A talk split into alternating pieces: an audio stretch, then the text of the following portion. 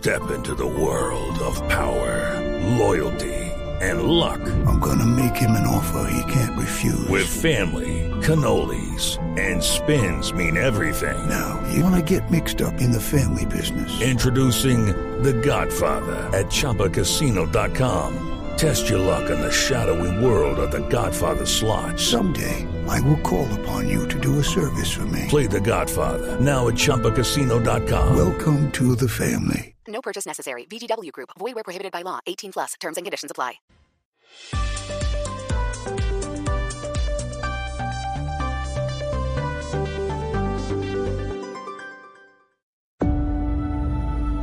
Conectando al mundo y a todo un país. Oscar Montes, Ana Cristina Restrepo, Hugo Mario Palomar, Diana Mejía, Gonzalo Lázari, Valeria Santos, Rodrigo Pombo y Camila Zuluaga lo acompañan desde este momento en Mañanas Blue. Cuando Colombia está al aire. Son las 10 de la mañana, 34 minutos. Continuamos en Mañanas Blue y empezamos cuando Colombia está al aire. Vamos hasta la una de la tarde. Vamos a estar hablando hoy de la jornada de paro nacional que mañana está programada. Ya anunciaron Hugo Mario, entiendo, diferentes manifestaciones y yo creo que en medio de la tragedia por la ola invernal que está viviendo el país, tal vez la gente no está, al tanto de que mañana anunciaron una nueva jornada de paro nacional porque el 21N cumple un año. 21 cae sábado, pero precisamente como es un sábado, pues quieren hacerlo en día de semana y se programó para mañana.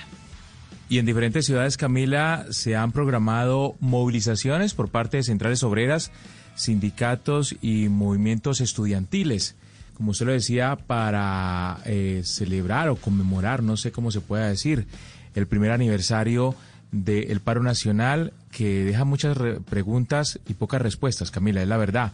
Más adelante vamos a hablar de eso, pero lo cierto es que las autoridades en las principales capitales se están preparando pues ante la cantidad de de movilizaciones que se están programando y ante la posibilidad de, de algunos hechos eh, que puedan alterar el orden público. Ojalá esto no suceda, Camila, porque recuerde que la última vez pues tuvimos una experiencia bastante amarga y hace un año justamente Camila, recuerde usted también, fue eh, en, la noche cuando se presentó esa, ese pánico colectivo eh, que, que, que vivimos en ciudades como Cali y Bogotá principalmente por cuenta de algunas personas que en redes sociales difundieron videos falsos, informaciones falsas, dando cuenta del ingreso de delincuentes a conjuntos residenciales de casas y apartamentos, cosa que finalmente no sucedió. Eso fue exactamente el 21 de noviembre del año pasado, Camila, hace un año. Se cumple un año y por eso hoy a las 12 del mediodía, después de las noticias, vamos a estar hablando con los líderes de ese paro del 21N, porque muchos colombianos eh, se preguntan, bueno, ¿y ese año de paros para qué sirvió?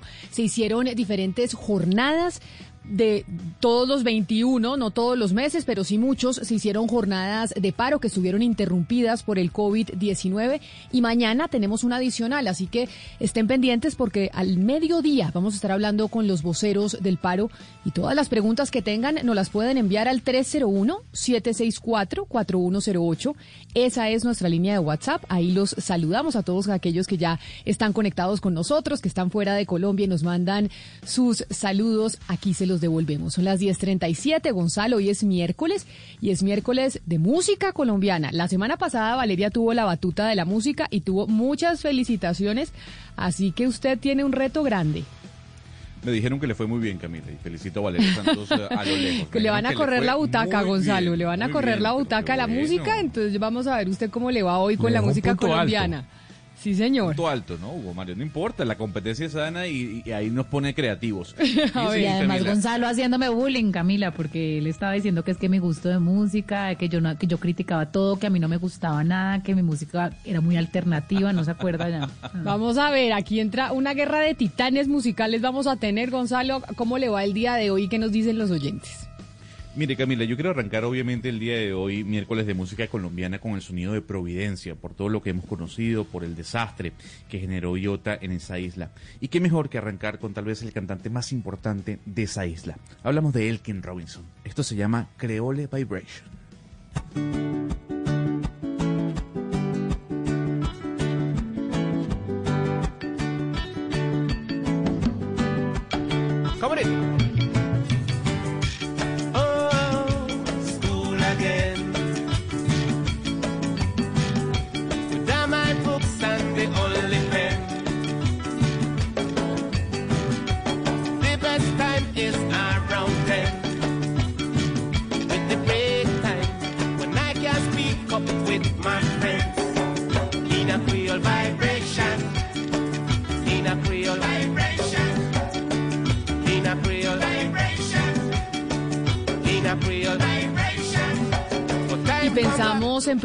Por supuesto que el país entero está pensando en Providencia, pero también estamos pensando en el Chocó, en los 25 departamentos que están afectados por las lluvias y por eso Oscar en Barranquilla quiero irme para su región, para el Caribe colombiano, porque Iota está también eh, afectando, por ejemplo, a Santa Marta y al Parque Tayrona. Se iba a abrir el Parque Tayrona y se iban a abrir las playas y finalmente esa apertura para el turismo se aplazó por cuenta del huracán.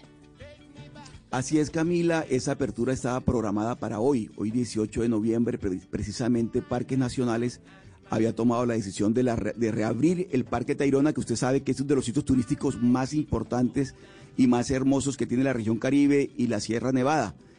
Pero Camila, por cuenta de los efectos de Iota, tampoco se pudo abrir después de nueve meses de cierre, porque los parques naturales nacionales están cerrados por cuenta de la pandemia, como, todo el país lo sabe, Camila. Pero además le quiero contar algo.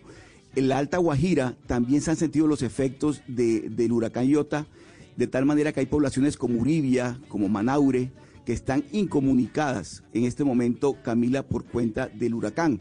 Así como, como Providencia y San Andrés padecieron o siguen padeciendo los efectos del huracán, la región Caribe en general también se ha visto afectada por este huracán Camila. Y le digo, lo del, lo del Parque Tayrona es una lástima porque es muchísima la gente que vive del turismo y que depende de esta actividad en la región Caribe, Camila. Oscar, sobre el Parque Tayrona, ¿se acuerda que nosotros habíamos hecho un programa hablando justamente de la licitación del parque? Porque Aviatura había dicho que ya no iba más. ¿Qué pasó con eso? ¿Quién tiene en este momento la licitación del parque?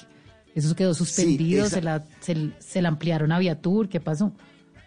Eso, eso quedó suspendido, eh, Valeria, porque usted se acuerda que en su momento también se denunció que había una serie de, personas, de particulares interesados en quedarse con, con ese negocio, digamos, con esa actividad de la Sierra Nevada. Pero a raíz de la controversia, ese, eso nunca se pudo cristalizar y Aviatur, el, el señor Besudo, había dicho que no le interesaba continuar con, con, con ese, con esa actividad en la Sierra Nevada, en el Parque Tayrona. Pero mire, Oscar, ya que estamos hablando de las lluvias y ayer Pombo, después de que estuvimos hablando con eh, científicos, con académicos colombianos y una académica argentina sobre el cambio climático, ¿cómo le parece que en la noche me puse a leer el último, mm, la última eh, edición de la revista Foreign Affairs? La revista Sí. norteamericana y oiga, escribieron un artículo como para nosotros en el programa de ayer. Yo me pegué una arrepentida y dije, pero ¿por qué no me leí el artículo antes del programa para tener muchos más elementos? El artículo lo escribe Michael Oppenheimer, que es un eh, profesor de geociencias en eh, la Universidad de Princeton. Y, la, y el artículo se llama Mientras el mundo se quema y básicamente habla del cambio climático y de lo peligroso que viene para esta segunda fase. Y habla del cambio climático y cómo, al final, termina su artículo, que yo creo que fue un poco también la conclusión que sacamos nosotros ayer en el programa, y es que muy pocos países están lo suficientemente preparados para eh, manejar lo que se viene. Y eso es el reflejo de lo que está pasando con eh, San Andrés y Providencia. Y es un ejemplo palpable de lo que dice el profesor. Y que todavía no hemos estado dispuestos o los gobiernos no han estado dispuestos a hacer lo que se tiene que hacer para afrontar los riesgos que trae el cambio climático. Y es que viene una nueva era de cambio climático que es mucho más peligrosa y los países tienen ya que tomar medidas porque o si no va a ser muy doloroso y van a venir muchas muertes. Y lo que habla el profesor principalmente, que yo creo que no estamos nosotros teniendo en cuenta, y es la re- relocalización de la gente. Es que hay gente que hay que cambiarla de donde está viviendo. Hay sitios que se van a inundar y gente que está viviendo en las laderas de los ríos y esa gente hay que trasladarla de ahí. Y ese es un costo muy elevado que ningún gobierno en el mundo, o sea, eso no solo en Colombia, pensemos en América Latina, pues está dispuesto a asumirlo, pero a la gente hay que trasladarla y ese es un costo que tal vez los gobiernos por ahora no están dispuestos a asumir. Sin duda, Camila, pero hay luz al final del túnel, como yo lo veo. Primero, eh, la gran enseñanza que yo saqué del excelente programa que tuvimos ayer, porque quizás fue de los más pedagógicos que hemos tenido, es que eh, el problema no solo es de los gobiernos, es de las sociedades y es de las instituciones. Y muchos de ellos insistían, por ejemplo, en el rol activo que debe sufrir, eh, que debe surtir el sector privado, recuerde usted. Lo segundo es que ciertamente no estamos preparados, pero no solo para evitar eh, lo que se nos viene encima, sino para mitigar sus efectos. No estamos preparados. Pero tercero, y a pesar de todo eso, lo decía el exministro de Ambiente, nuestro colombiano, el doctor Rodríguez Becerra, decía, oiga, pero contamos con 360 millones de dólares de cooperación internacional líquidos, contamos con cerca de un billón de pesos adicionales por cuenta de las regalías y además unas tasas especiales que hemos creado en el sistema impositivo. Es decir, Colombia ya empieza a contar con recursos como nunca antes para empezar a mitigar de manera efectiva no solo los efectos, sino también evitar que esto suceda, por ejemplo, decía él, a través de la Claro. reforestación masiva. Pero lo, Entonces, que toca, lo que toca es llamar la atención y jalar las orejas, Ana Cristina, a los, a los políticos, porque acá son los académicos del mundo. Por eso le dije, le dije, me encontré con este artículo anoche después del programa nuestro y dije, oiga, qué vaina no haberlo leído antes del profesor Oppenheimer, donde dice, es que hay que ponernos ya y adaptarnos ya al cambio climático. Es imperativa la adaptación y entre esas cosas es la reubicación de la gente. Es que, por ejemplo, es que- es que- imagínese Cartagena. Cartagena se nos ha dicho que va a estar inundado dentro de unos años. Y, y mucho, todos esos edificios que están en el borde de, de la playa, eso, esas son las relocalizaciones que hay que hacer a futuro. Pues es que Camila, ayer la profesora eh, Sandra Vilardi, la doctora Sandra Vilardi, habló de refugiados climáticos, que eso me pareció un término muy impa- impactante, yo no lo había escuchado antes y a eso se refiere precisamente, porque es a toda esa cantidad de gente que no solamente por lo que está padeciendo ya, sino que hay que empezarla a mover por los lugares vulnerables donde existen. Pero dentro de esa, digamos, de esta conversación tan seria que tuvimos ayer, tan preocupante que tuvimos ayer, yo creo que, se dejaron muchas voces de esperanza. ¿Por Eh, tanto la profesora Pa- Paola Arias como la doctora Vilardi dijeron algo muy importante y es que sí tenemos el músculo intelectual, sí tenemos la gente en la academia, lo que falta es voluntad política, lo que falta es políticas públicas para llevar a cabo y poner en práctica ese conocimiento, además de lo que pues, acaba de decir Rodrigo de los de los recursos con que se tienen de los recursos materiales, tenemos el recurso intelectual, es decir, tenemos eh, las personas que saben Pero- pensar cómo hacer esos cambios para poder eh, lograr pues eh, prepararnos para todo lo que se nos viene y lo que tenemos encima. Es que básicamente lo que ella dijo, Ana Cristina, al final, la profesora Vilardi, fue que si bien hay una institucionalidad y una capacidad instalada en gestión de riesgo y también hay una en cambio climático y en planes de adaptación climática, no están integradas. Es decir, todo lo que la gestión de riesgo van dando por su lado y la de cambio climático y medio ambiente por otro. Y ellos no han entendido que es que, como usted lo explica bien, Camila, del profesor de su artículo, lo explica, ya llegaron, ya se unieron. La gestión de riesgo en el mundo por desastres tiene que estar integrada con los modelos de cambio climático, porque ya todos los Valeria, riesgos pero- van a ser alrededor del cambio climático. Y eso es lo que Colombia no ha entendido, la institucionalidad no lo ha entendido. Es decir, acá tenemos una capacidad de respuesta importante, digamos, para, para, para desastres como Providencia, ya están llegando la Cruz Roja, etcétera, eh, de alguna forma salvaron vidas, etcétera, pero esto no lo, no lo han podido integrar en que esto es una consecuencia directa del cambio climático para poder hacer, digamos, manuales de riesgos y poder gestionar estas, estas emergencias que se vienen con muchísima más intensidad. en Pero mire, futuro. mire Valeria, que, que lo que decía el exministro Rodríguez ayer y que a lo que se refería el doctor Pombo hoy demuestra lo que estamos conversando en este momento. Esos 360 millones de dólares están allí, están allí. No se están invirtiendo porque no hay una política, no hay una política estatal que permita direccionar muy bien esos recursos. De tal manera que de qué le sirve no tener la plata guardada si no la está, no la está utilizando, si no la, no la está destinando para lo que corresponde, que en este caso es tomar medidas, tomar decisiones desde el Estado para mitigar los, los efectos de este tipo de, de- de- de fenómenos naturales como los huracanes o muchas cosas, muchas más que están pasando en el país. De tal manera que sí, es bueno tener la plata, tener los recursos, pero hay que tener una política, una política del Estado, una política oficial, una política que permita que esos recursos se puedan invertir de la mejor manera, porque si no, es como tener la, la, la, tía, pero, pero muerta, pues, porque no sirve de nada. En este momento lo que se requiere es una política de Estado y esas políticas, que son las que permitirían articular lo que decía Valeria en este momento, todo lo que se está haciendo, es lo que en este momento no existe. Y no existe por este gobierno y por los anteriores y por los anteriores sí. de los anteriores. Pues me está preguntando Tatiana, un oyente, a través del 301-764-4108, que si le podemos mandar el link del artículo. Tatiana, yo tengo la revista en papel, pero seguro si se busca en internet, se llama Foreign Affairs, la revista. Es la última edición, la de noviembre y diciembre.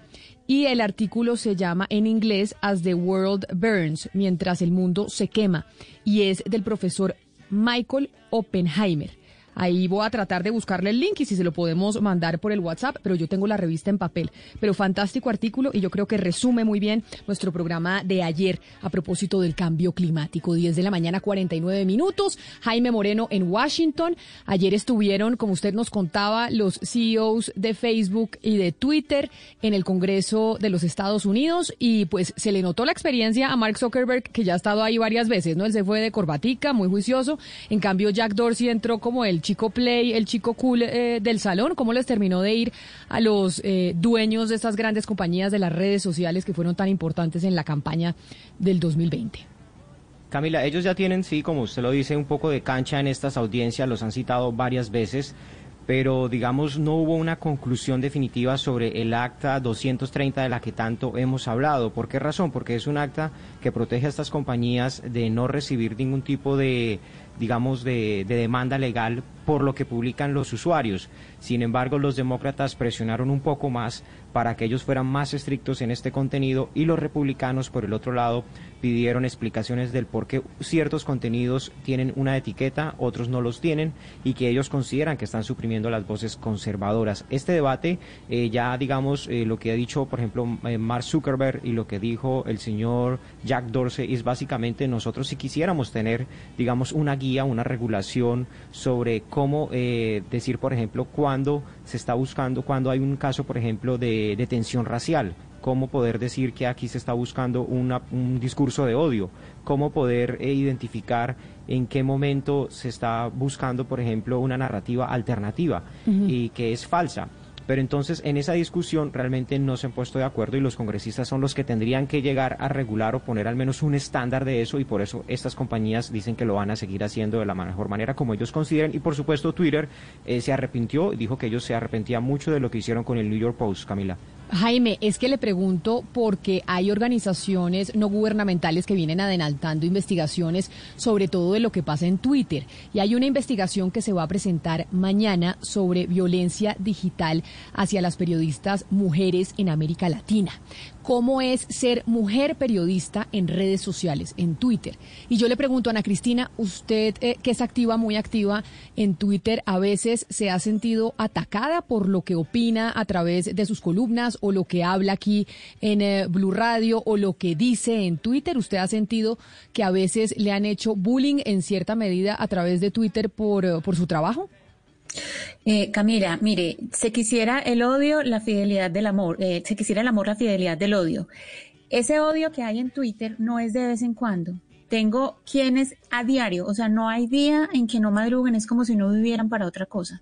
O sea, la insultada, eh, pero pues no es tanto eso, es eh, además eh, no solamente el tono, sino que son unas, unas cosas que son completamente mentiras. O sea, dicen mentiras y atacan la familia de uno, el trabajo de uno, es, es una cosa horrible, pero uno se da cuenta que, pues, que es algo eh, sistemático, casi que programado. Y lo que más tristeza me da, Camila, es que, por ejemplo, de aquí de Medellín, son personas que uno sabe quiénes son, que son personas que van a una oficina, que tienen una familia y, y, que son maltratando gente en redes y uno de verdad no entiende. Valeria, ¿usted le ha pasado exactamente lo mismo que a Ana Cristina? Por ser mujer, periodista, sí. por lo que opina, le han hecho ataques eh, cibernéticos, digámoslo así, a través de esa red social en donde usted también es muy activa por ser mujer, por ser periodista, por cómo me llamo, por mi apellido, por lo que digo, por lo que pienso, por todo. Es decir, y, y, y concuerdo con Ana Cristina que vienen también siempre como de de un sector que uno ya puede, digamos, yo hice el ejercicio después de un día que me hicieron muchísimo bullying en eh, Twitter y quedé un poco agobiada porque sí recibí unos mensajes muy fuertes y me puse a hacer el ejercicio y sí vienen de las mismas cuentas, sí vienen de cierta bodega que replica de la misma forma, de una manera sistemática y le dan y le dan y le dan hasta que se vuelven virales y es muy, muy identificable, es decir, y sí, digamos, recibió mucho más violencia por parte de los hombres que de las mismas mujeres. Los hombres tienen unos mensajes muchísimo más agresivos que se meten más con el tema de, de uno como mujer y son mucho más despectivos y le desean a uno la muerte y unas cosas horribles. Pero precisamente vamos a hablar con Lina Cuellar, que es la directora y cofundadora de la Fundación Sentido, que es una de las fundaciones que pues hizo esta investigación que van a publicar mañana sobre cómo es ser periodista en Twitter en América Latina y por eso la saludamos hasta ahora. Lina, bienvenida, gracias por acompañarnos.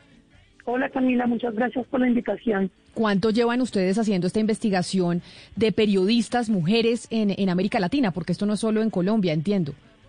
Sí, no, bueno, esta investigación la hicimos Sentido y la Organización Comunicación para la Igualdad de Argentina y empezamos a trabajar el año pasado. Eh, digamos que el acto de análisis de los datos se hizo entre abril de 2019 y abril de 2020, toda la recopilación de minería de datos y entrevistas a las periodistas de los siete países que participaron. ¿Cuántas periodistas entrevistaron ustedes? Es decir, este trabajo lo hicieron basado en cuántas periodistas del continente. Bueno, ahí tenemos dos números distintos. Por un lado, se analizaron 66 cuentas eh, públicas de Twitter, de periodistas en Twitter, hombres y mujeres, y eh, hicimos eh, 28 entrevistas semiestructuradas a periodistas también, hombres y mujeres, guardando una relación de 75% mujeres, 25% hombres. Y en las conclusiones que ustedes sacan, ¿es más difícil ser periodista en Twitter si uno es hombre o si uno es mujer? Bueno, mira, Camila, una cosa que nos llamó la atención es que nosotras partimos de la base, digamos, en nuestra mente decíamos, eh, las mujeres reciben más violencia que los hombres en Twitter, las mujeres periodistas reciben más violencia que los hombres en Twitter y lo que nos mostró por un lado la minería de datos es que periodistas hombres y mujeres reciben más o menos el mismo nivel de mensajes eh, tóxicos.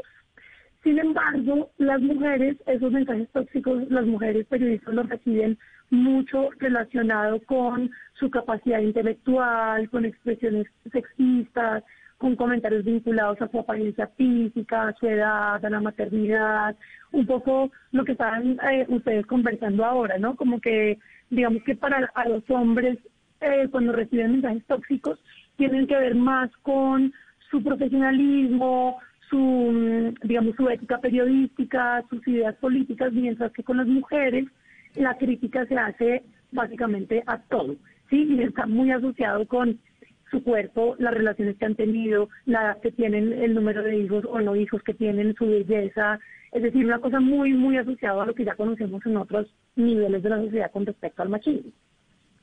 Lina, pero también pudieron analizar si las personas que ejercen estos ataques contra los periodistas mujeres y hombres son más hombres o son más mujeres, es decir, las personas que agreden.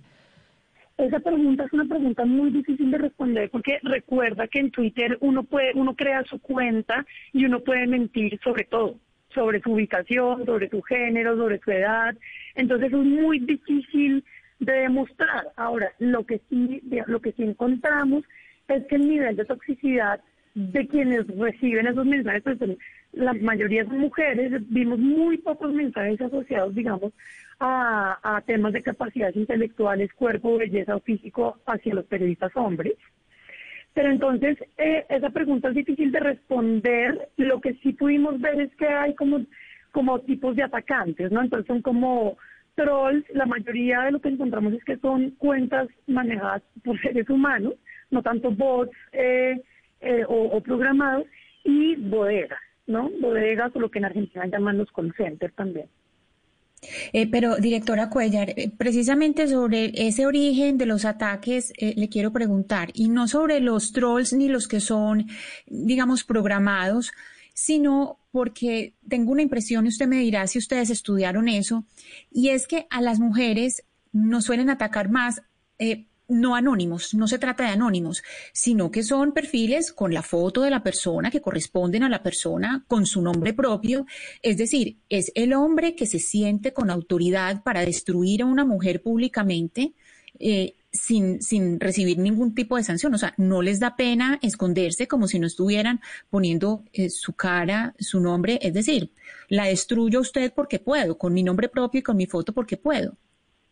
Sí, yo creo que el nivel de el nivel de toxicidad de los mensajes, obviamente, y esto lo vemos en la sociedad en general, es, es, es- está muy avalado, ¿no? Está muy avalado que a una mujer se le saquen fotos de su vida privada, que a una mujer se le hable, se hable de su belleza, de su cuerpo, de la ropa, porque finalmente esto también sucede en los espacios, en otros espacios, digamos en los, en los medios de comunicación, en la televisión, en los, los mensajes que uno recibe a diario, y es tener, por ejemplo, sentirse con el derecho de opinar sobre el vestido que llevaba puesto una periodista, una mujer, bueno, cualquier persona, ¿cierto?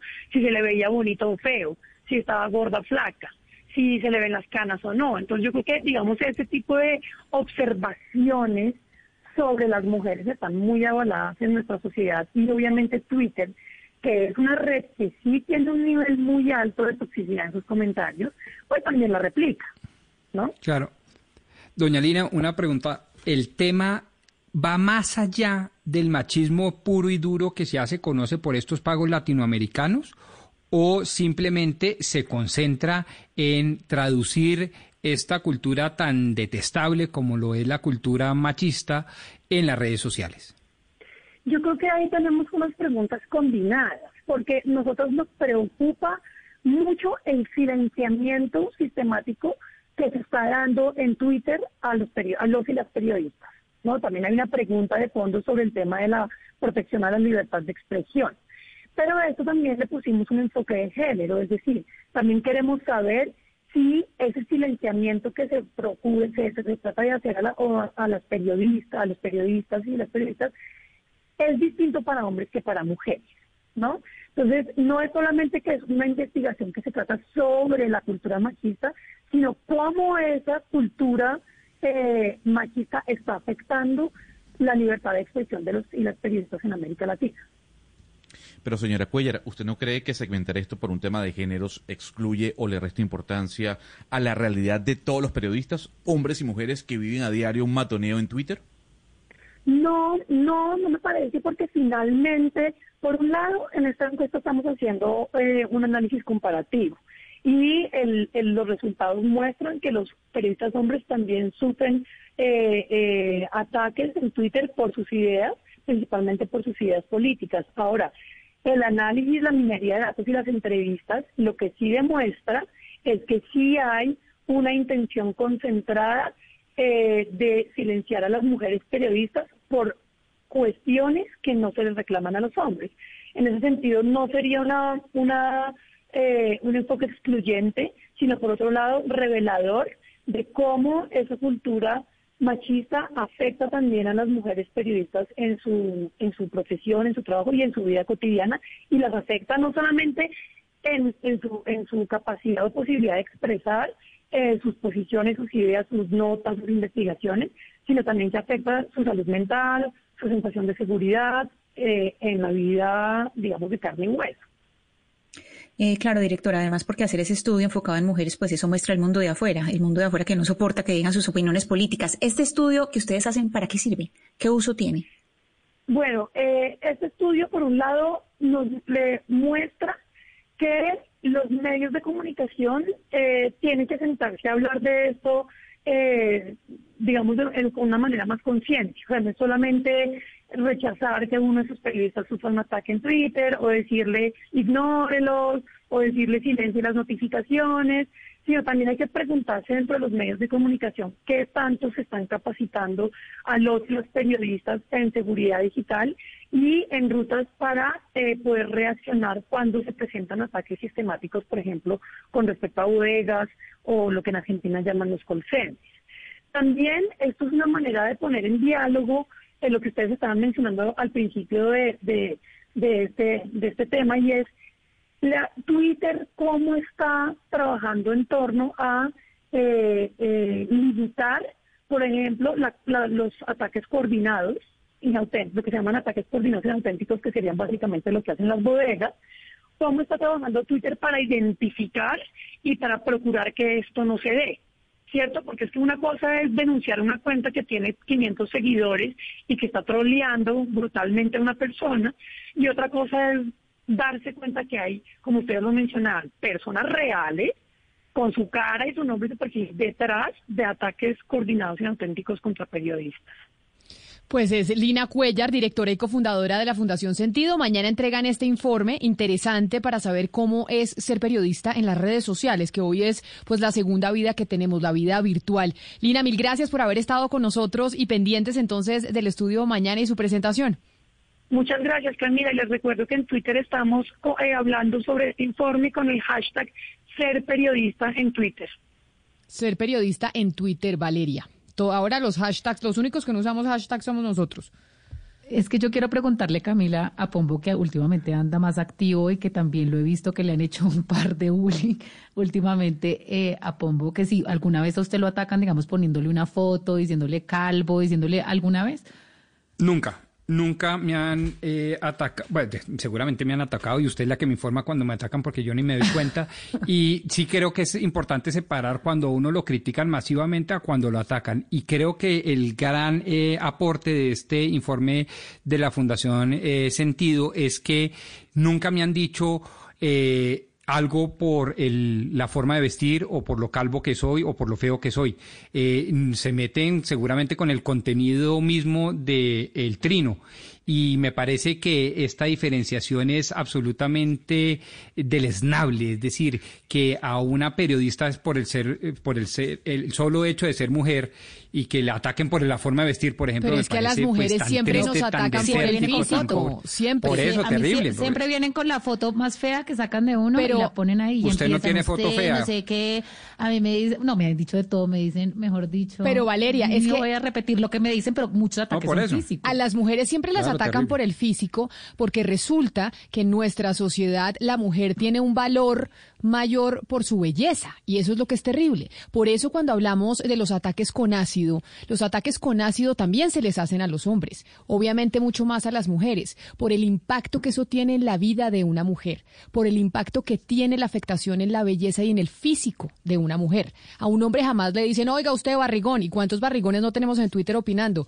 Oiga usted calvo, usted mueco con los dientes Exacto. amarillos. Nunca en la vida uno ve que a los hombres le hagan esos eh, comentarios y a las mujeres no hay comentario ni bullying que venga que no venga con un eh, con algo que tenga que ver con su físico y esa es la demostración del machismo y de cómo a las mujeres en este país Oscar todavía las siguen o nos siguen valorando entre otras cosas por si somos bonitas o somos feas Así es, Camila, pero mire, a la cuestión de género que sin duda existe en Twitter, eh, esa- ese matoneo violento contra la mujer que se ve todos los días, hay que sumarle un ingrediente, que es el político.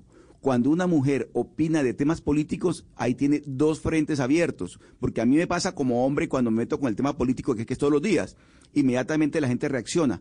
Pero en una sociedad machista como la nuestra, cuando una mujer, que es el caso de, pues, de- que estamos compartiendo aquí en la mesa, cuando ustedes opinan de política y se meten en el tema político, eh, la reacción es doble. Porque la política por sí genera la controversia y aparte de eso, la condición de mujer, que sin duda alguna se da mucho en, en- en- en el país, pero en general en el mundo. Eh, de tal manera que ahí, es- ahí la mujer es objeto de doble ataque, el ataque por, su- por opinar de política y el ataque por su condición de mujer.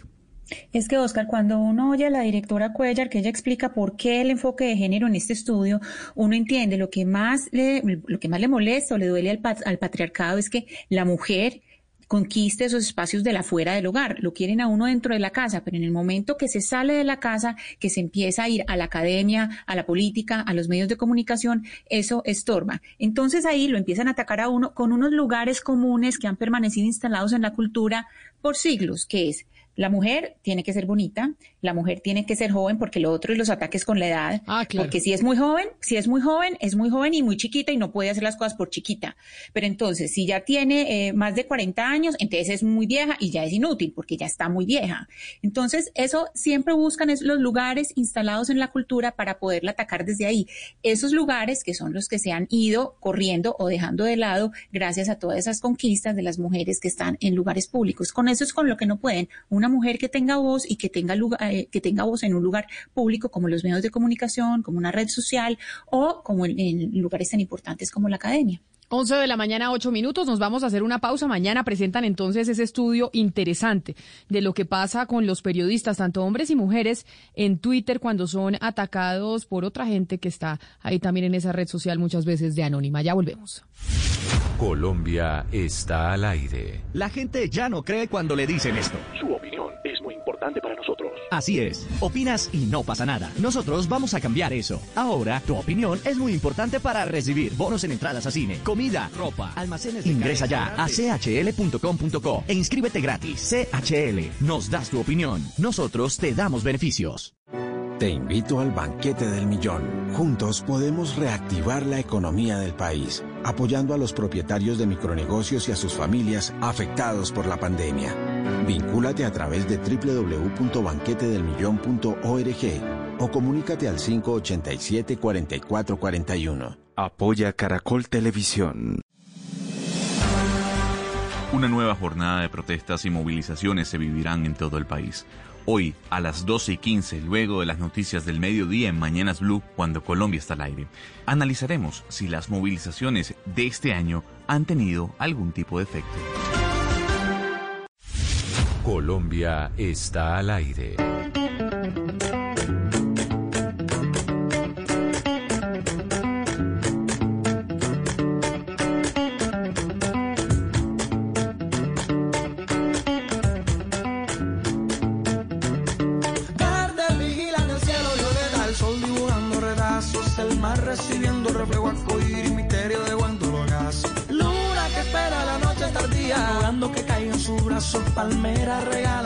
Pues mira, le presento tal vez a una de las bandas que a mí más me gusta de Colombia, el Caribe Funk. Son precisamente el Caribe, es un dueto y que le traigo una canción que creo que cae perfecto a esta hora, se llama Mi Burro. A mi burro, a mi burro le duele la cabeza y el médico le manda. A mi burro,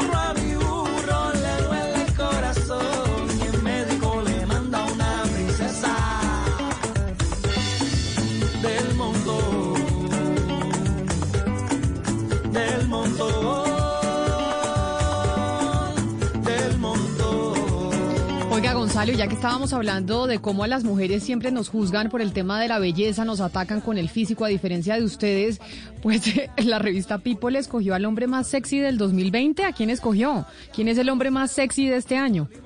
Repito, según la revista People en inglés, ¿no? A la revista People en inglés, ok. Exactamente. El hombre más sexy vivo, porque hay que dejarlo claro, es una persona que está viva, un hombre que está vivo de este año 2020 es Michael B. Jordan. Seguramente usted se recuerda de él porque yo sé que a usted le encantó Black Panther y él encarnó a Eric Killmonger, el enemigo de Black Panther en esa película. Y no solo eso, Camila, también se hizo muy popular por eh, encarnar en eh, al- el papel de Adonis Creed que fue el hijo o era el hijo de Apollo Creed en la saga de Rocky. ¿Ya sabe quién es? ¿Un afroamericano? Sí, sí, sí, ya sé quién es, pero a mí no me parece tan sexy.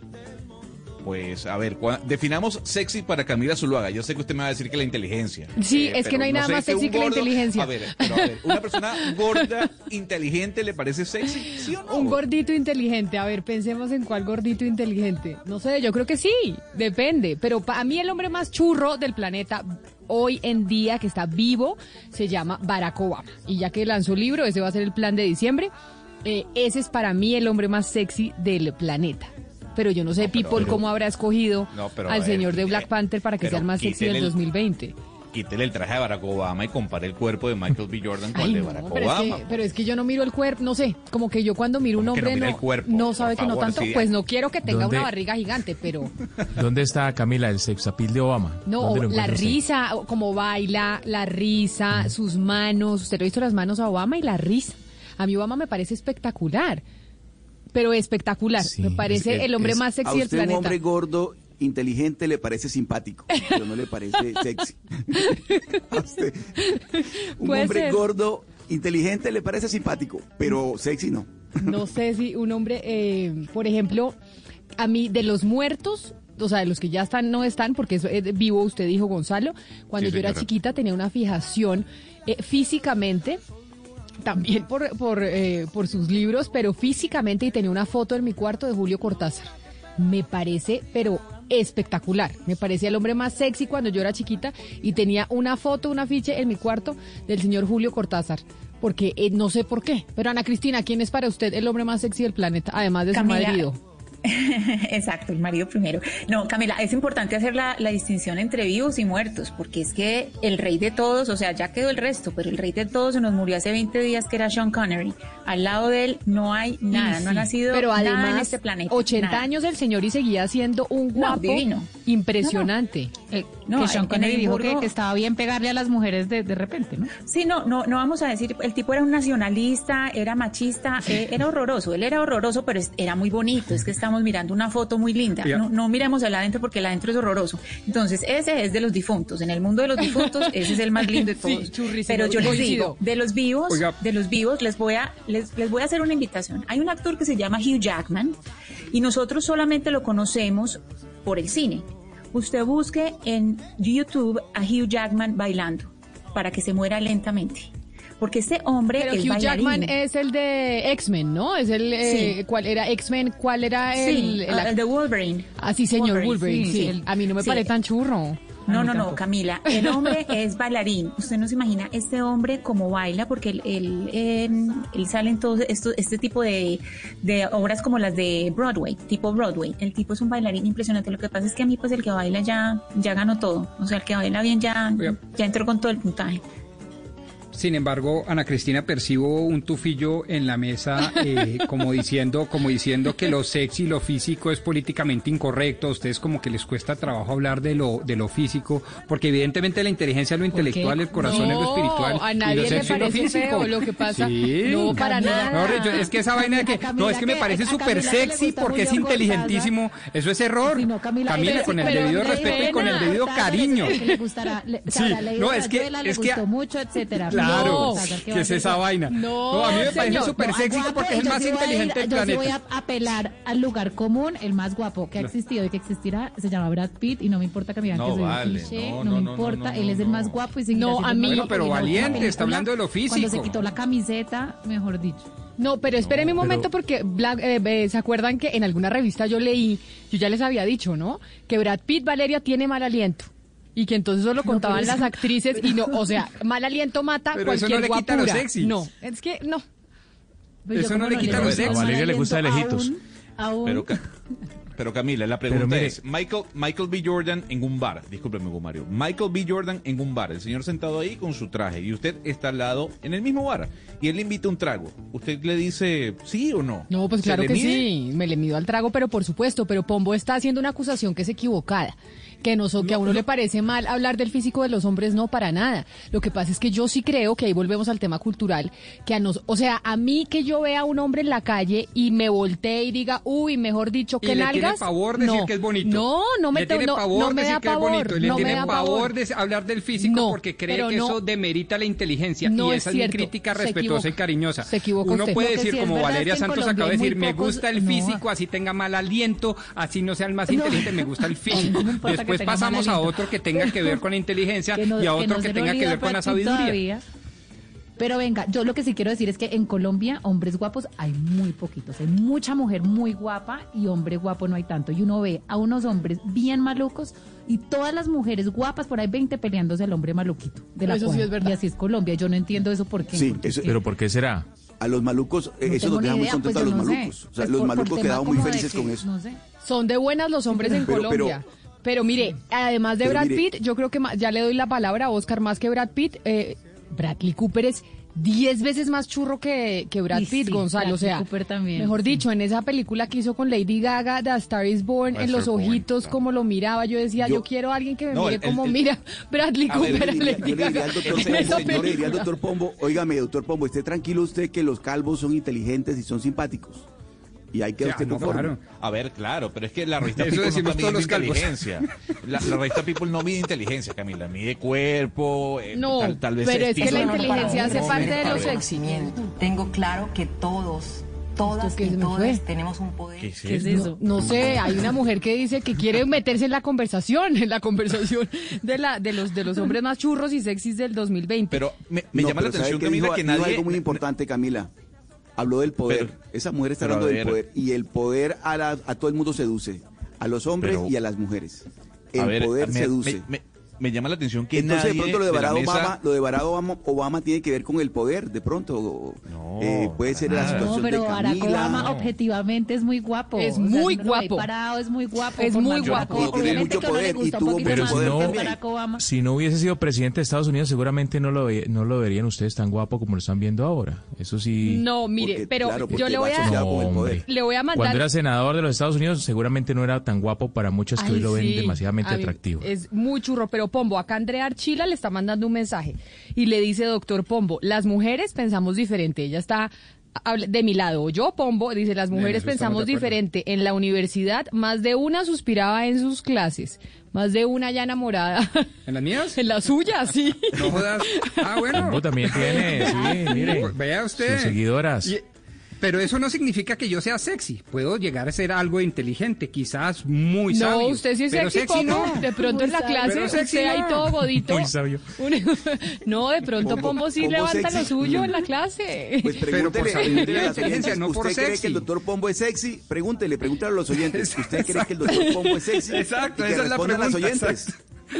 Pero me gusta la modestia de Pombo, ¿no? No, no, no. Tal vez no soy muy sexy, pero sí muy sabio, dice Pombo. No, algo de sabio, algo de sabio, ojalá. No, yo todos los días trabajo por la sabiduría. inteligente y mucho de sabio.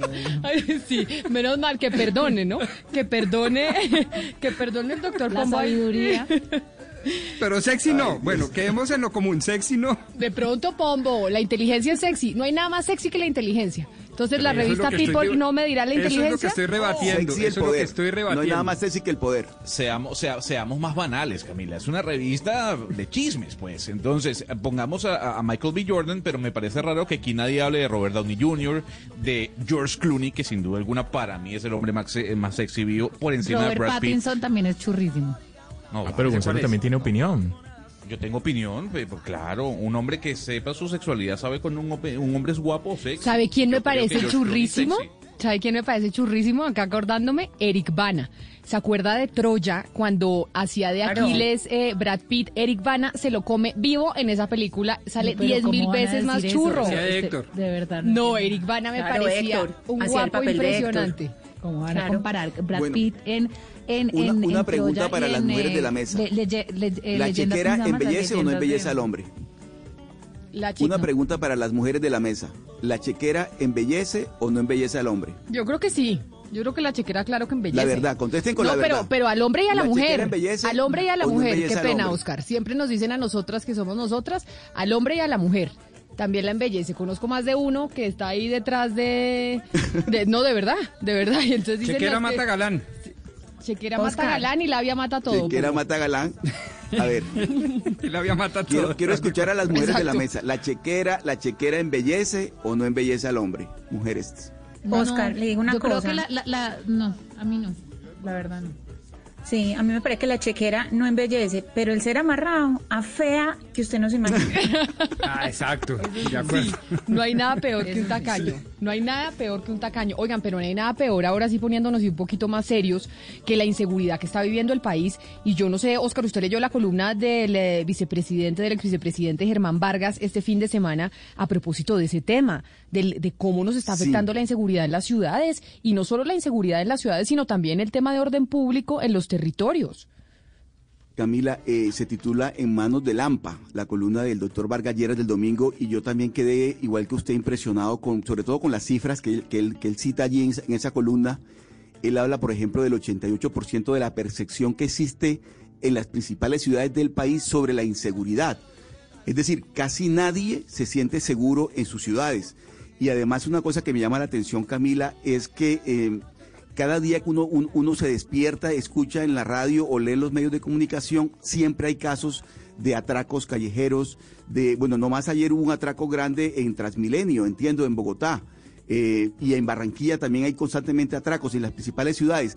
Yo creo que lo que llama el doctor Vargas Lleras en manos del AMPA, eso no es otra cosa que no solamente la percepción, sino la realidad de que efectivamente estamos hoy en día, mm, no sé si todas las ciudades, pero buena parte de las ciudades en manos de Lampa y eso es alarmante, Camila. Ya, ya que usted habló de, de, Bogotá y de lo que pasó ayer en Bogotá, es que Pro Bogotá la semana pasada hizo su evento anual, en donde hace discusiones con expertos del mundo sobre los desafíos que plantea eh, la capital. Y la semana pasada trajeron a un personaje muy importante que se llama Mark Shaw, director de la iniciativa global en contra del crimen organizado transnacional. Y fue muy interesante su intervención y por eso hemos decidido nosotros llamar al señor Cho para hablar sobre el tema que en este momento nos aqueja y es la inseguridad. Señor Mark Shaw, bienvenido a Mañanas Blue. Mil gracias por, eh, por acompañarnos.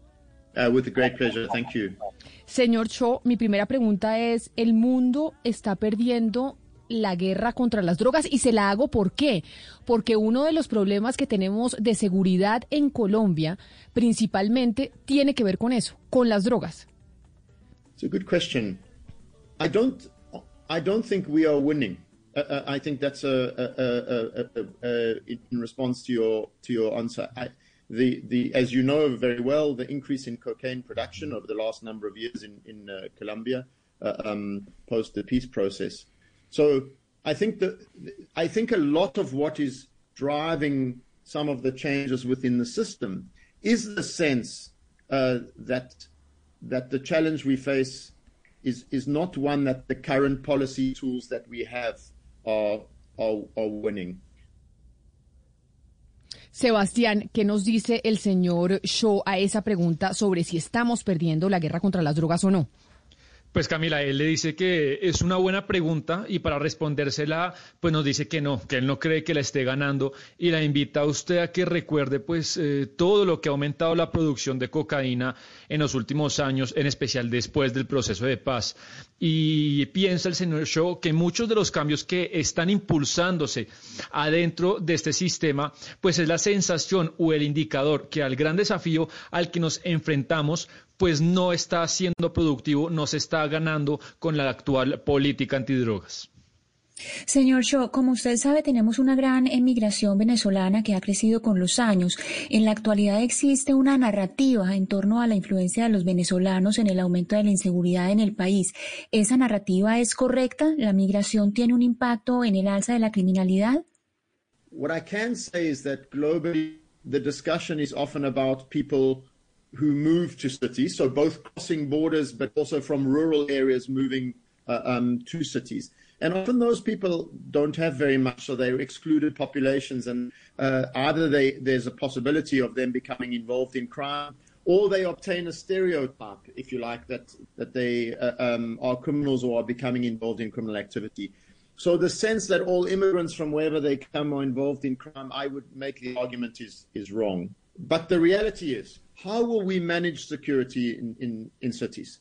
Uh, particularly when there's, as, as is indeed the case in Latin America, very big uh, gaps in wealth between poor people and the middle class, uh, between private security that police these, these boundaries, and between parts of the city where the state's power is weakened. This is a feature now of many cities in, in the developing world, and I think it's, a, it's an enormous challenge and, and one that that bears, uh, bears thinking about in future.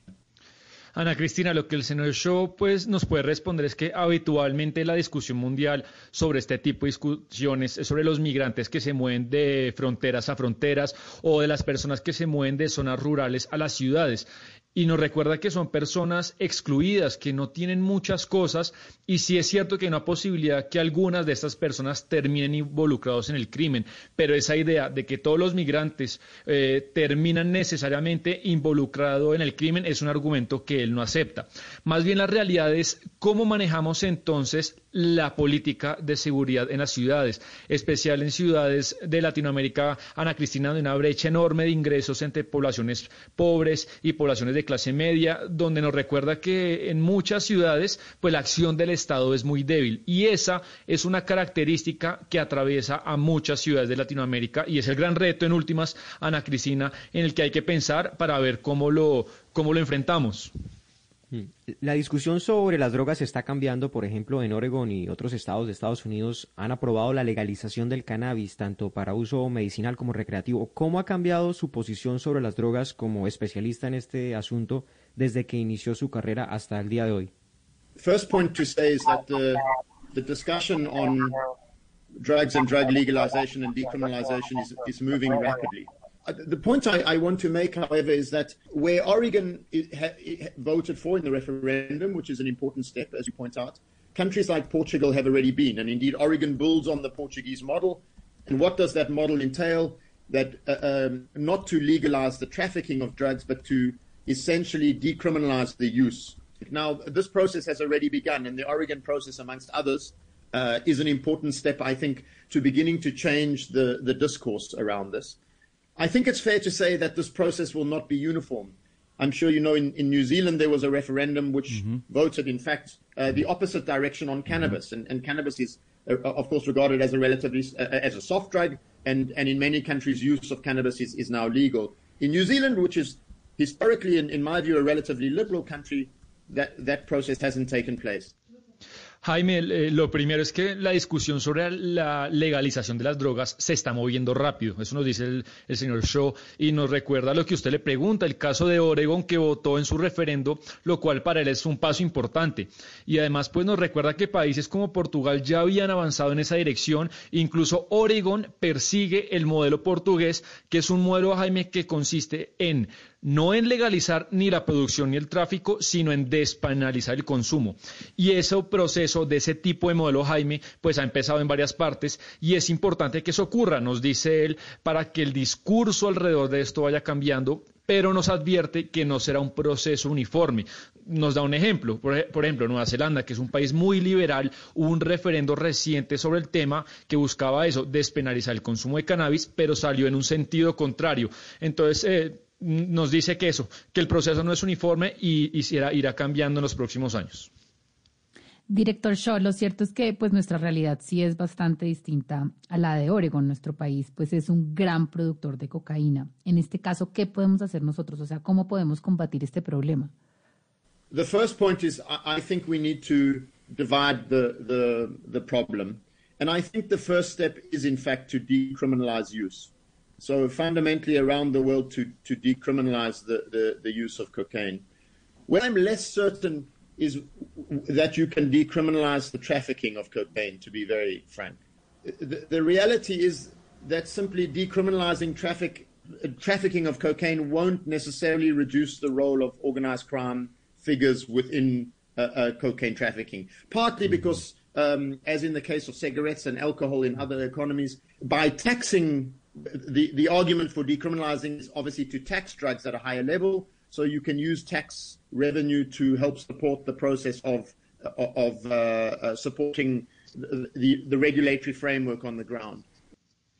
Valeria, pues eh, la invitación del señor Show es que dividamos el problema. Primero, lo que se necesita es descriminalizar el consumo, descriminalizar, eh, descriminalizar el consumo de cocaína en el mundo, pero con lo que él no tiene tantas certezas es hacerlo con el tráfico de cocaína. La realidad, nos dice él, es que eso no necesariamente de que se quite eh, la penalización del consumo sobre el tráfico y la producción, pues se va a disminuir el rol del crimen y de las bandas organizadas. En parte nos dice porque se ve en el caso, por ejemplo, de los cigarrillos y el alcohol, que aunque sí pagan impuestos, pues también están inmersos en contrabando y en esquemas de economías ilegales. No obstante, lo que sí él cree que es saludable es que subiendo impuestos a estos, eh, pues sería un, un, argumento para legalizar el consumo, hacerlos tributar a altos niveles y con ese tributo y ese recaudo usted soportar las políticas sociales que regulan la droga. Señor Shaw, yo tengo una última pregunta para usted antes de que se nos vaya, y es que, pues uno de los graves problemas que hay, por ejemplo, aquí en Colombia y en toda América Latina, son las cárceles, porque desde las cárceles se articulan, pues, muchos grupos de crimen organizado y el narcotráfico como tal. ¿Cuál es el modelo que las cárceles deben seguir? ¿Cómo se podría mejorar el eh, sistema penitenciario en un país como Colombia? Look, the, the situation you described for Colombian prisons is very similar elsewhere in the world. overcrowded, prisons that don't provide any form of rehabilitation simply because they're dirty, there aren't enough staff, um, they are dangerous, etc. And they are places where organized crime run their operations from. Uh, uh, that is true of many places in, in the world. I think the solution is really to reduce the number of people in prison. That includes going back to the debate that we had about not imprisoning ordinary or low level drug users um, and, and putting them in prison. If you look at the figures in many places around the world, uh, uh, quite a significant proportion of the prison population were in, are in fact low level drug, drug users. And so that leads to, to overcrowding. So the, the solution fundamentally is to find ways within the criminal justice system to reduce the pressure on, on, on prisons. Pues señor eh, Mark Shaw, antes de su traducción, Sebastián, permítame despedirlo. Profesor Mark Shaw, director de la iniciativa global en contra del crimen organizado transnacional. Mil gracias por atendernos hoy desde Londres, aquí en Mañanas Blue, cuando Colombia está al aire. Feliz tarde ya para usted. Yeah, pleasure for me too, guys. I hope you have a good day in Bogotá and, and uh, happy to talk again, no? Sí, señor, muchas gracias. Sebastián, ¿qué nos dice el profesor Shaw sobre el tema de las cárceles, que es como un problema que tenemos en Colombia y en América Latina? Nos dice Camila que la situación que usted le describe de cárceles sobrepobladas en Colombia es muy similar a la situación que viven muchos países del mundo. Sí, cárceles sobrepobladas, lugares que no proveen ningún tipo de rehabilitación porque están sucias, porque son peligrosas y porque en últimas terminan siendo lugares donde el crimen organizado sigue operando. Él lo que cree, el señor Shaw está convencido que hay que reducir la cantidad de personas que son presas. Y eso incluye, pues para ir eh, al tema que él ya nos comentaba hace un momento de despenalizar el consumo de drogas, porque si él le dice a usted, si usted mira lo que pasa en muchas prisiones del mundo, una porción muy importante, Camila, de los presos, pues están ahí presos precisamente por consumir droga. Y eso en parte lleva a la sobrepoblación que vive el mundo. Y termina diciendo que la solución pasa porque definitivamente el sistema penal reduzca el número de presos que tiene. 11 de la mañana, 34 minutos. Ahí estábamos hablando con el, el profesor Shaw, que es sin duda alguna una autoridad en crimen transnacional. Y sí, las drogas es uno de nuestros problemas en temas de seguridad. Seguridad que está afectando ahora las ciudades principalmente, pero sigue afectando también mucho los territorios. Vamos a hacer una pausa y ya volvemos aquí en Mañanas Blue con más noticias. Colombia está al aire.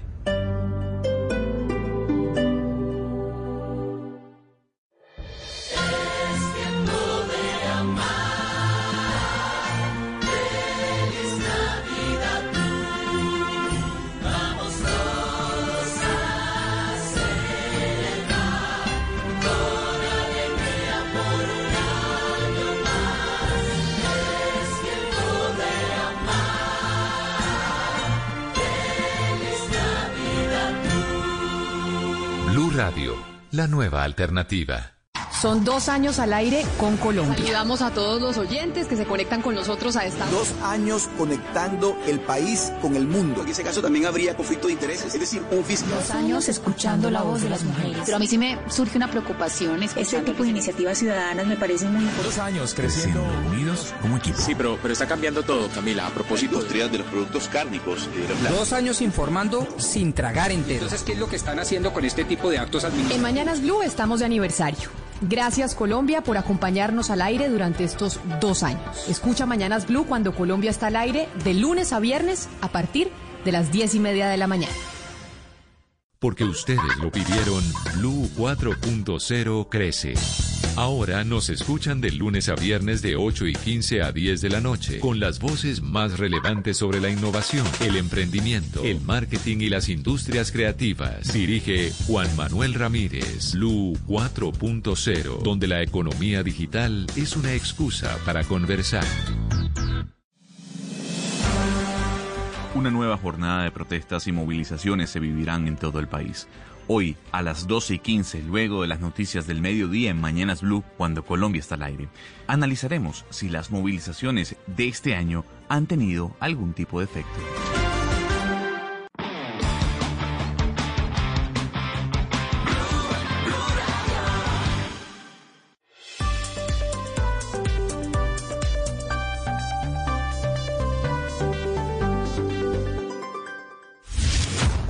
Está al aire.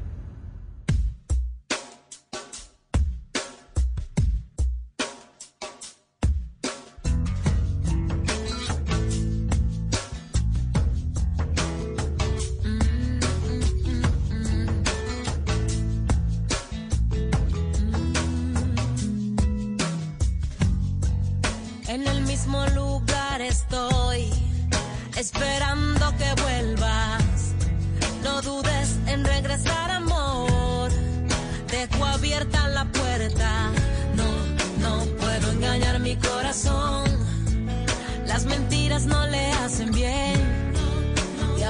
se sabe qué es peor. Si mentirle o confesarle.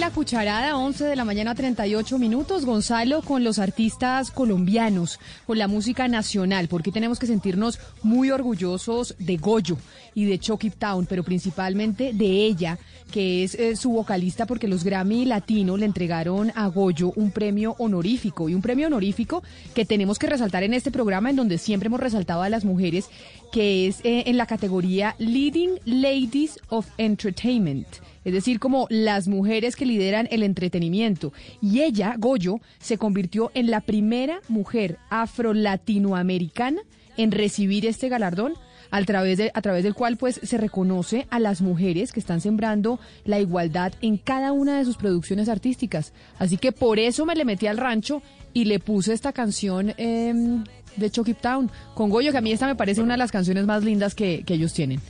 Ni más faltaba, Camila, por el amor de Dios. Bienvenida eh, esta, esta recomendación que usted hace y sobre todo lo que significa para Colombia, para las mujeres y para la música latinoamericana. Usted sabe que yo no soy tan creyente de los Grammys, sobre todo en esta parte del planeta, o referente a los latinos, pero sí hay que aplaudir sin duda alguna este premio que recibe una mujer afro-colombiana. Pero además esta canción que es, a mí me parece tristísima porque es, desde el día en que te fuiste no me volviste a llamar, el teléfono nunca sonó, pero yo aquí siempre voy a estar, te digo la verdad, esperando a que, a que vuelvas.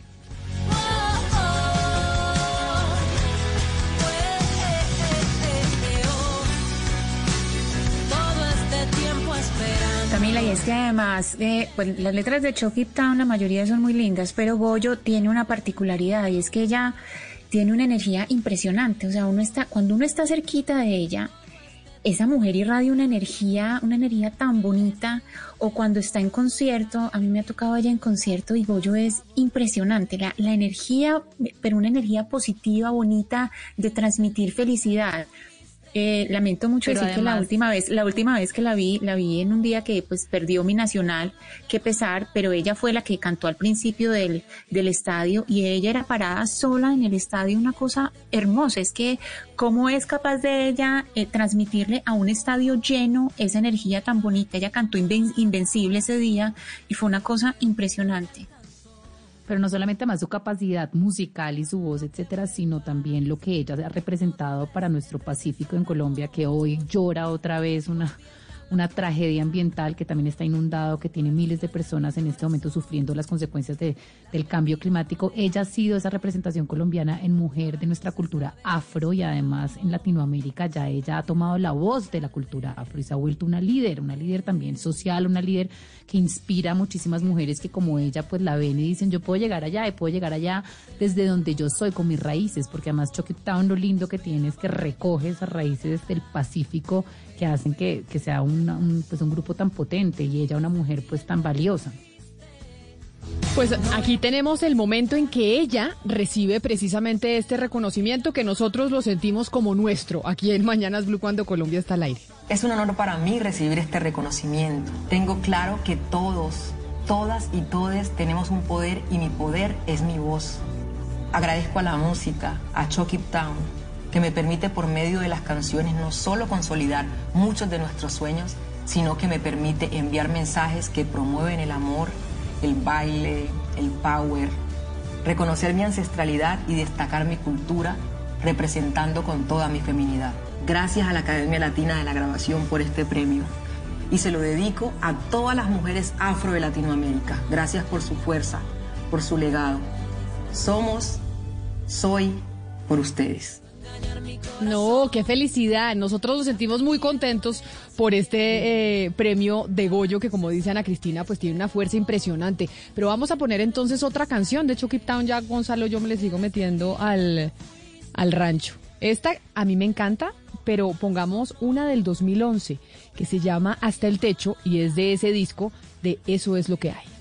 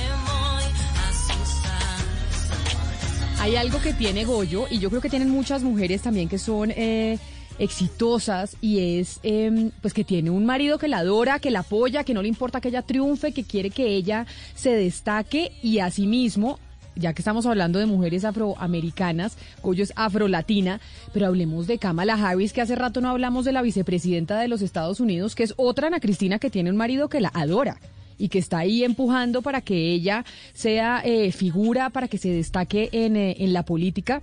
Y yo creo que sabe que para las mujeres también eso es importante tener eh, un esposo o una pareja o lo que sea que las esté eh, que las apoye así como para los hombres también es importante que tengan una esposa que los ayude Claro, porque es que el apoyo no es solamente por fuera, no es solamente el, discurso de afuera, el decir que, que tan bueno que esté en ese puesto, sino que tener una mujer en un puesto alto implica que ellos tienen que asumir eh, trabajos dentro del lugar, es decir, que hay que dividir bien adentro. Ese apoyo no solamente es hacia afuera, decir eh, mi esposa que hace esto también, sino que hacia adentro se están dividiendo las labores y si esas mujeres han llegado donde han llegado es porque precisamente tienen adentro eh, todo ese apoyo. Y hay una discusión muy interesante en torno a eso, Camila, y, es eh, la discusión de los hijos, que precisamente con Kamala Harris estaban hablando eh, que, claro, que había llegado tan lejos por los hijos y, y hay personas que se hacen esa pregunta de si tener hijos o no tiene que ver con ese, con ese tipo de ascenso.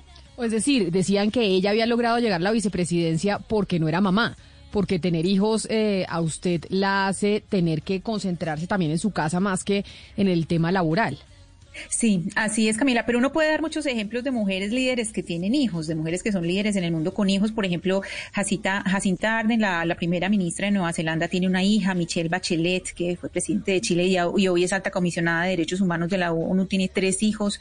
Dilma Rousseff, que fue presidenta de Brasil, tiene una hija. Úrsula von der Leyen, que es belga, ella es eh, la presidenta de la Alta Comisión eh, Europea, tiene siete hijos, hágame el favor.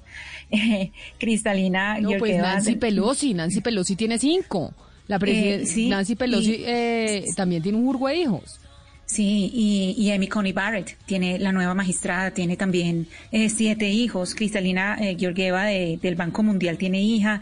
Christine Lagarde también tiene, tiene hijos. Y pues intelectuales del mundo también ha habido, pues me- que son mamás, como Susan Sontag o Marta eh, Nussbaum. Entonces uno no puede decir que Pero- los hijos, pues claro, les toca más durito. O sea, toca eh, A mí sí me parece que tener hijos, que tener hijos es más difícil y eso yo creo que Claro, toca pedalear más no- duro. no resiste ninguna clase de, de de, pues, de cuestionamiento. Pero mire, las que no tienen hijos, hay muchas también que son muy poderosas. O sea, está Angela Merkel, Teresa May, Oprah Winfrey, está, eh, bueno, toda, Jennifer Aniston, Cameron Díaz, Ellen DeGeneres, la, la otra jueza de la Corte Suprema de Justicia, Sonia Sotomayor, tampoco tiene. Y pues mujeres históricas que no tuvieron hijos. Eh, Chabela Vargas, por ejemplo, Simón de Beauvoir no tuvo hijos, y bueno, y Frida Kahlo, que tenía muchas ganas y siempre quiso ser mamá y tuvo muchísimos abortos, nunca pudo llegar a ser madre. Entonces hay como, yo creo que en la balanza, mujeres que decidieron tener hijos y otras que no, pero lo que yo sí creo que es cierto es que tener hijos para una mujer y eso que hemos avanzado muchísimo y eso que muchas de nosotros contamos con el apoyo pleno de nuestros esposos en la casa sigue siendo una carga para, para poder, digamos, ser mujeres profesionales y poder competir en franca Pero- con los hombres en un mundo cada vez más competitivo. Yo creo que hay un doble mensaje igualmente importante. Eh, pues evidentemente eh, tener hijos no riñe con la profesión de la mujer, pero lo más importante, ser una exitosísima profesional en cualquier campo del conocimiento, la política, lo que sea, no significa ser mala mamá que es que ahí va la crítica hasta donde yo tengo entendido, es que, ah, muy buena profesional debe ser una pésima madre, y no es así, no es así.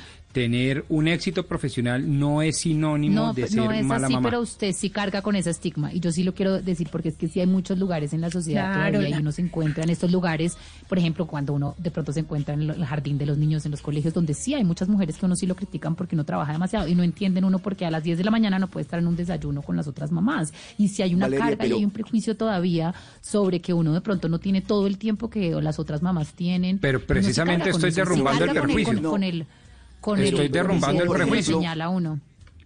Valeria, pero por ejemplo en el caso colombiano, ¿cuántas mujeres son exitosas y han tenido éxito en la política, en, en el sector empresarial, en la justicia, teniendo hijos? O sea, y, el- y les ha ido bien. Sí, yo no, no sé por qué, por qué la discusión y por qué la controversia. No, por- porque, Porque porque, esas mujeres todas estoy segura que podrían, Oscar, decirle a usted que han tenido que hacer unos sacrificios mucho más grandes que sus pares varo- hombres.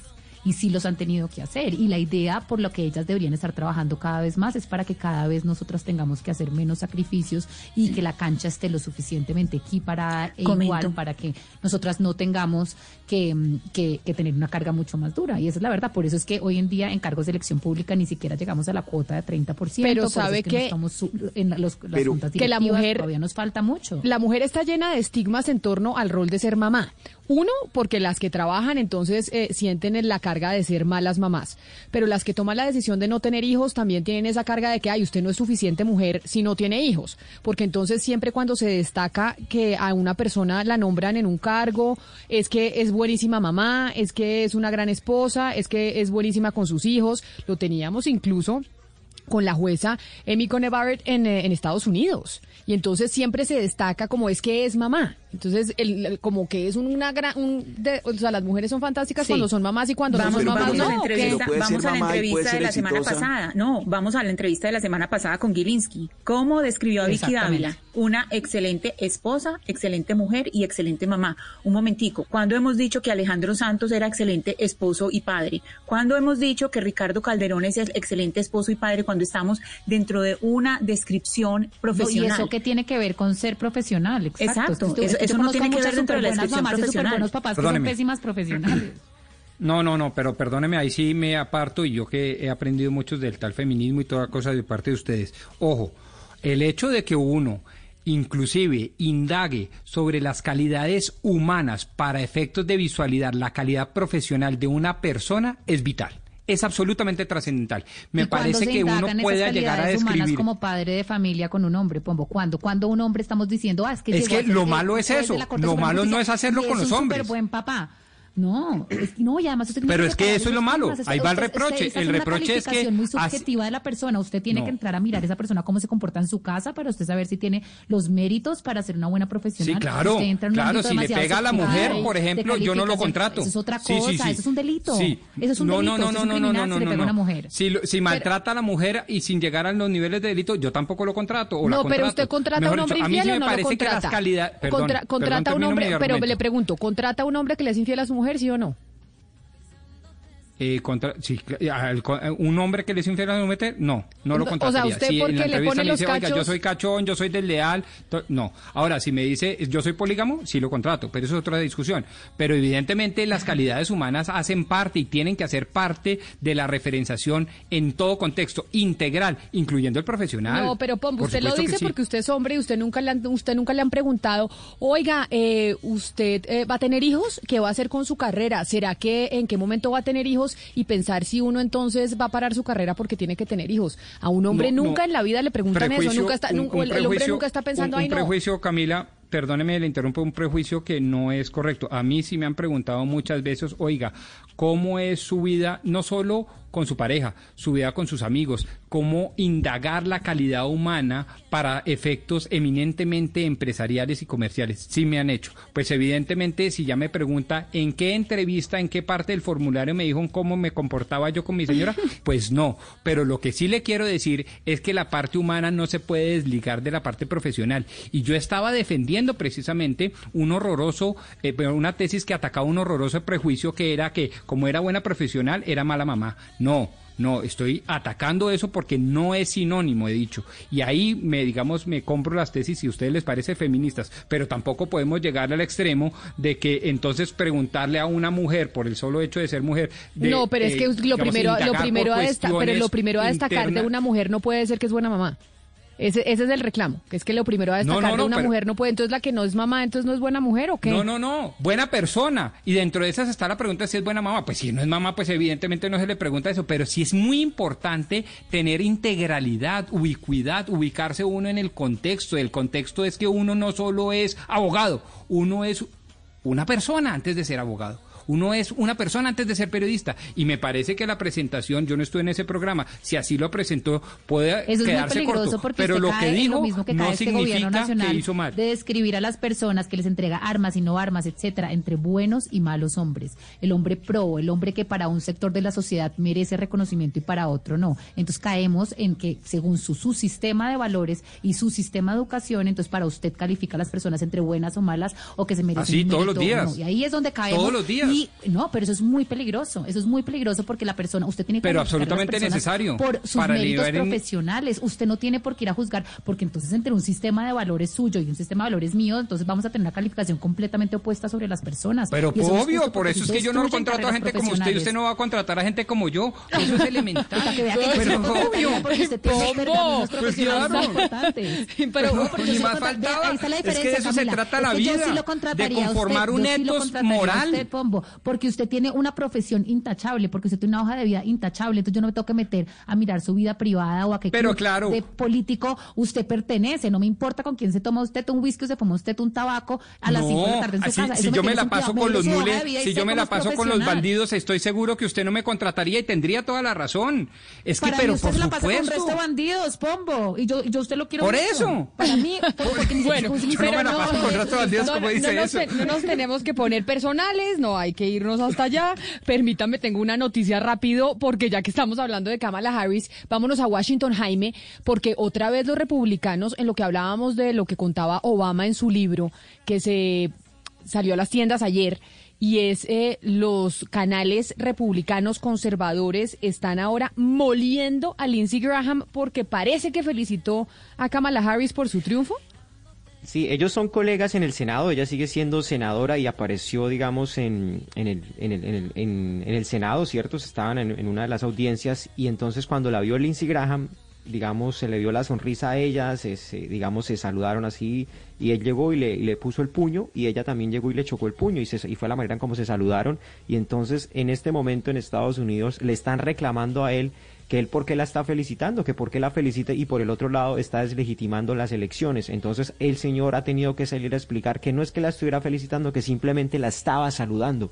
Entonces a ese nivel de tensión se ha llegado acá, que simplemente porque la señora Kamala Harris es la vicepresidenta electa y el otro es republicano, entonces le toca salir a explicar por qué ese gesto tan amable que tuvo hacia ella de chocarle, digamos, su, su puño con el puño de ella, eh, que él dice que fue solamente solo un saludo y que no fue una felicitación. No, pues es que así está, así está la polarización en Estados Unidos y cómo se está contagiando para el resto del mundo. Pombo, pero cambiándole el tema, como su mamá es diabética, imagínese que otra vez me mandan información eh, sobre la diabetes, ¿cómo le parece? Buenísimo, porque es un tema muy, eh, yo diría no interesante, es un tema trascendental para la salud humana. Pero mire, usted sabe que yo soy obsesiva con la alimentación y a usted le jalo las orejas y a Oscar y a Hugo Mario y a Gonzalo cuando se comen las pizzas, las gaseosas, las hamburguesas, pero es que la, la información me la manda Glucerna y eh, nos están diciendo que las recomendaciones nutricionales para los diabéticos no distan mucho de las recomendaciones nutricionales para el resto de la población, es decir, la que yo le hago a usted, que le digo no se coma esa ¿Ah, sí? malteada con la que se va a, a tomar con Angelita cada vez que están celebrando, que la celebración es tomarse una malteada de chocolate, que no, que eso Sí, no, no sé, que esa celebración no. Es, eso mismo, eso es las mismas recomendaciones ver, no sabía. para no la sabía. población. O sea, la- la- la- digamos, no hay mucho sacrificio, digamos, para el que es diabético para llegar a una, eh, una dieta, pues un menú, digamos, normal.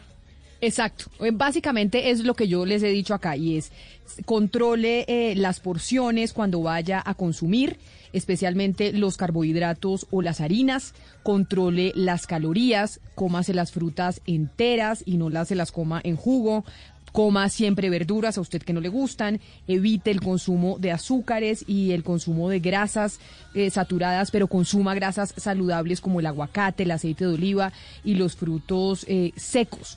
Digamos que eso es lo que se le dice a una persona que tiene condición eh, diabética que tenga en cuenta a la hora de alimentarse.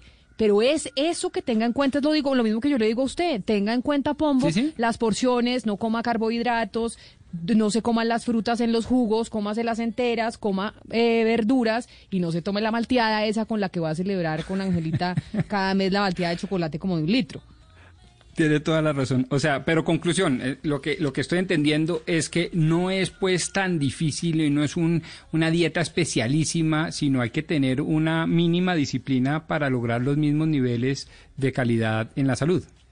Exactamente, pues eso es lo que me dice Glucerna que andan felices mandándonos mensajes porque como estamos, el fin de semana fue el Día eh, Internacional de la Diabetes y como usted tiene, eh, pues su mamá que tiene esa condición eh, diabética, por eso se la quería decir a usted.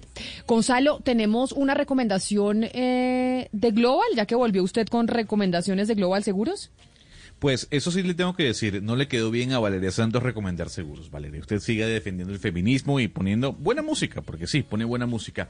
Em, y déjeme a mí recomendarle a los oyentes y a los miembros de la mesa una noticia muy importante de Global Seguros, porque Global Seguros siempre piensa en usted y le ofrece soluciones para proteger a los que más quiere, asegurar un gran futuro y vivir siempre con tranquilidad. Conozcan cada uno de ustedes las soluciones para garantizar la educación superior de sus hijos, proteger a su familia y acumular un capital a futuro para realizar sus sueños. Ingresen ya en www.globalseguros.globalseguroscolombia.com. En Global Seguros nos comprometemos por usted, por su familia y por su futuro. 11.59, nos vamos con las noticias del mediodía y volvemos para hablar con los líderes del paro nacional que mañana están convocando uno nuevamente. El país que soñamos está lleno de titanes que a diario luchan por la salud de los demás. La educación y la protección del medio ambiente de la mano de la tecnología como herramienta para transformar la vida de las personas. Vota ya por tu titán en www.titanescaracol.com y conoce sus historias en las emisiones de Noticias Caracol. Titanes Caracol, el país que soñamos.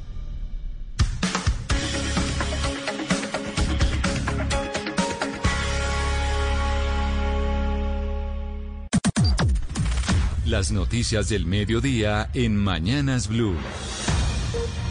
Son las 12 del día en punto. Iniciamos las noticias del mediodía para que usted se informe en Blue Radio. Y tenemos noticias de Colombia y del mundo en esta oportunidad de la mano de Joana Galvis. Joana, buenas tardes. Buenas tardes para usted y todos los oyentes. Pues sí, acá tenemos la actualización de lo que está pasando en Colombia para que usted comience este mediodía bien informado. Y vamos con José Luis Pertús. En los últimos cinco años, más de 80 procesos disciplinarios se han eh, abierto la Procuraduría a las actuaciones relacionadas con el Fondo de Adaptación de Emergencias. José Luis.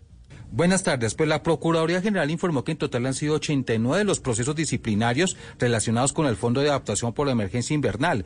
29 de ellos son procesos disciplinarios por emergencia invernal del Fondo de Adaptación vigentes. De ellos se encuentran 7 en etapa de probatorio de indagación preliminar, 6 de traslado de competencia institucional, 5 con archivos inhibitorios y 4 en estudios preliminares. Recordemos que estos fondos de adaptación a emergencia han sido también investigados por la Contraloría General de la República. En días pasados, el gerente del Fondo de Adaptación Edgar Ortiz Pavón reconoció que a nivel nacional hay varios proyectos que se encuentran congelados, lo que compete a 8,1 billones de pesos equivalentes a unos 261 mil millones. Los retrasos se tratan de ser destrabados por parte de este fondo por vía judicial, por contratistas en diferentes regiones del país. Recordemos que también el jefe del Fondo de Adaptación precisó que desde que comenzó su gestión recibió 502 proyectos por un valor total de 2.2 billones de pesos. 12 del día, dos minutos. Gracias, José Luis. Y ahora vámonos a Cali porque desde esa ciudad va a partir hoy hacia San Andrés 35 ingenieros y técnicos de las empresas municipales que apoyarán las labores de reinstalación de las redes de energía que fueron destruidas por el huracán Lota. Fabrit Cruz. A la espera de que la Unidad Nacional para la Gestión del Riesgo de Desastres de Luz Verde se encuentran en Cali 35 ingenieros y técnicos de las empresas municipales en Cali que se preparan para viajar en cuestión de horas a San Andrés y Providencia. El reto es adelantar en el menor tiempo posible la reconexión de redes de telefonía e internet gravemente afectadas por el paso del huracán Iota. El alcalde Jorge Iván Ospina dijo que es momento de ser solidarios y sumar esfuerzos. Por eso hemos insistido en que nuestras empresas de servicios públicos en Cali colaboren con nuestros hermanos pueblos de Providencia y San Andrés en todo el sistema eléctrico, de redes húmedas y de Internet. Las organizaciones sindicales Sintram, Cali y UCE han dispuesto de un contingente de por lo menos 35 hombres y mujeres. La conexión con las islas se dará por aire. Todo depende del buen comportamiento del clima. Y luego de que las fuertes lluvias afectaron el corregimiento de Boraudó en Lloró, Chocó, varias organizaciones buscan ayudar para atender a 45 mujeres embarazadas o con bebés en esa zona del país. Michelle Quiñones. La psiquiatra clínica Carolina Borges explicó que son varias organizaciones que empezaron la recolección de ayudas y que esta semana iniciaron con sesiones de acompañamiento psicológico en las mamás a través de la telemedicina para evitar posibles partos prematuros y estrés postraumático de ellas o sus hijos. Necesitamos en seres cosas eh, específicamente para 45 mamás que tenemos en estado de gestación o postparto y necesitamos pañales, toallitas húmedas, cremitas para la colita, eh, papel higiénico, toallas higiénicas, eh, implementos de aseo como jabones. Las organizaciones también recogen ropa para cualquier edad para llevar al corregimiento de Boraudo en Chocó luego de que las lluvias destruyeran todo. En Bogotá se puede llamar al 319-480-3671, en Medellín 301. 386-9771 y en Quibdó 316-416-9026. Y por cuenta del clima siguen las noticias porque ordenaron el cierre de todas las playas en el Atlántico después de la advertencia sobre el ingreso de dos ondas tropicales al Mar Caribe que según el IDEAM podrían convertirse en una nueva formación ciclónica. Daniela Mora. En alerta permanecen las autoridades en el Atlántico luego de que el IDEAM anunciara el ingreso de dos nuevas ondas tropicales al mar Caribe colombiano, acompañadas de intensas lluvias, tormentas eléctricas, ráfagas de viento e incremento en el oleaje. Tras la advertencia y para reducir al máximo los riesgos, la gobernadora Elsa Noguera ordenó en las últimas horas y hasta nuevo anuncio el cierre de todas las playas en el departamento del Atlántico. Esto va a seguir, por eso tenemos que seguir en alerta, no asistir a las playas por las tormentas eléctricas y evitar arrojar las basuras. Llega la lluvia, después todos estos canales se reducen su capacidad, se producen los desbordamientos. Hasta el momento el censo deja más de 1.500 familias afectadas por la influencia del huracán Iota en el Atlántico. Los comités de prevención y atención de desastres siguen activos en todos los municipios para atender eventuales emergencias. Y en Cartagena también están en alerta por estos fenómenos que se están generando en el Mar Caribe. Además, el fenómeno de mar de fondo que produce fuerte oleaje en esta ciudad se mantendrá por lo menos 24 horas más. Dálido Orozco.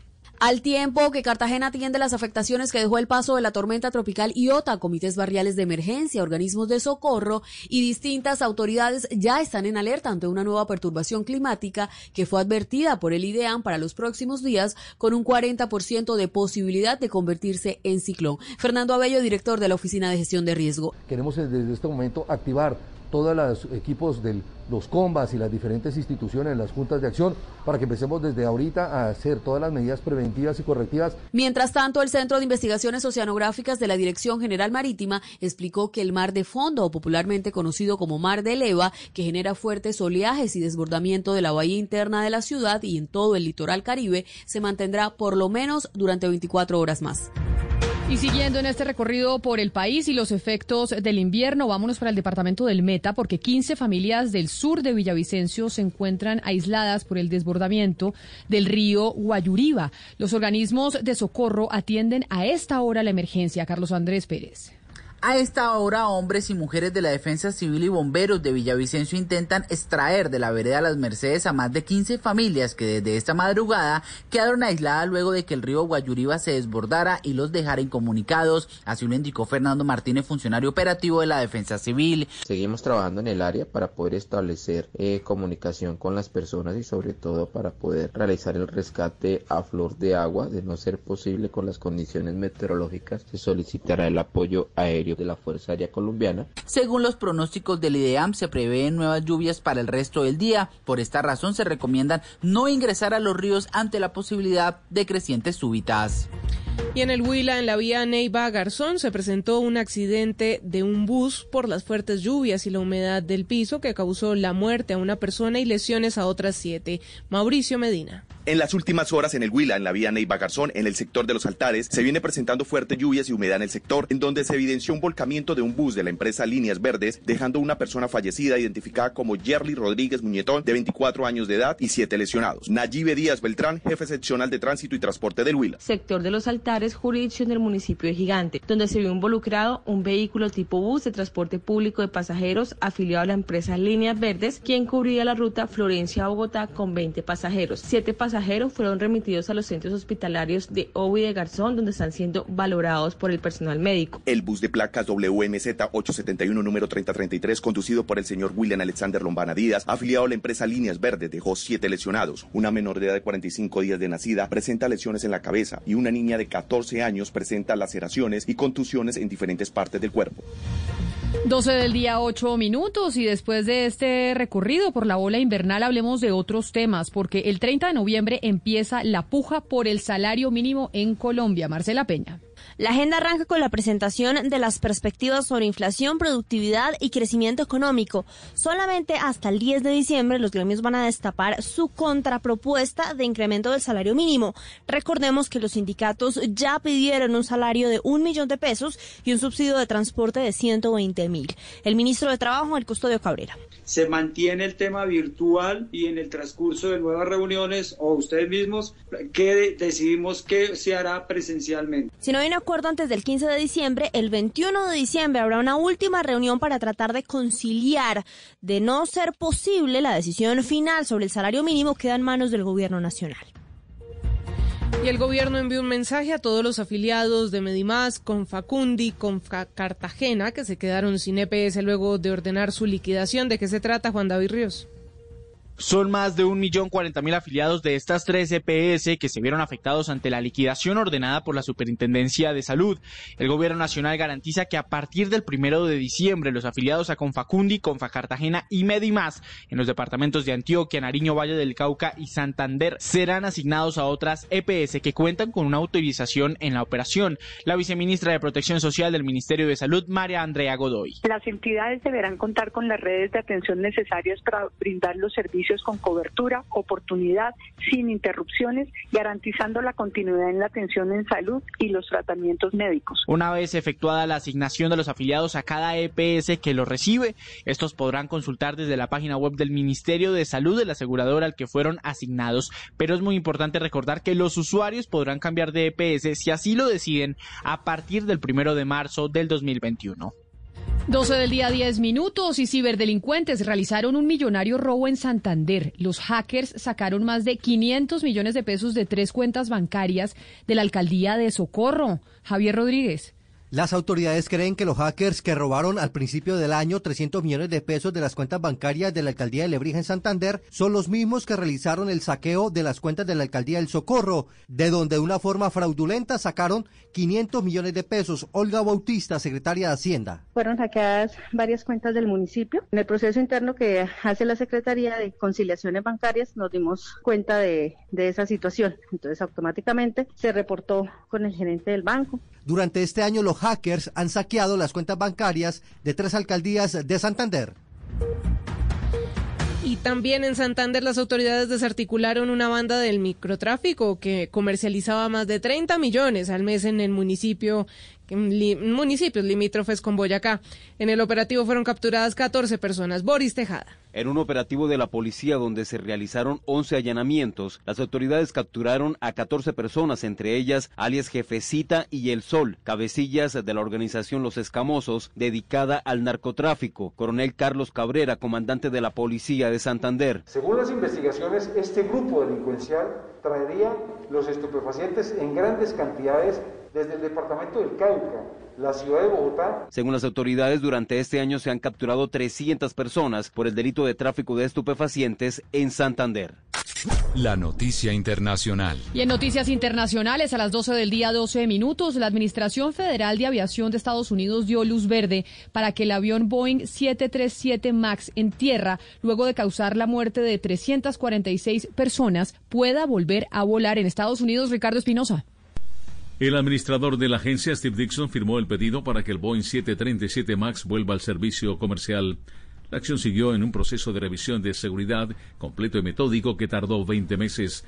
Después de los accidentes fatales que involucraron a los 737 MAX de Leon Air en Indonesia en octubre de 2018 y Ethiopian Airlines en marzo de 2019, la agencia y otros reguladores de todo el mundo han dejado en tierra el avión y el fabricante Boeing suspendió la producción de los mismos.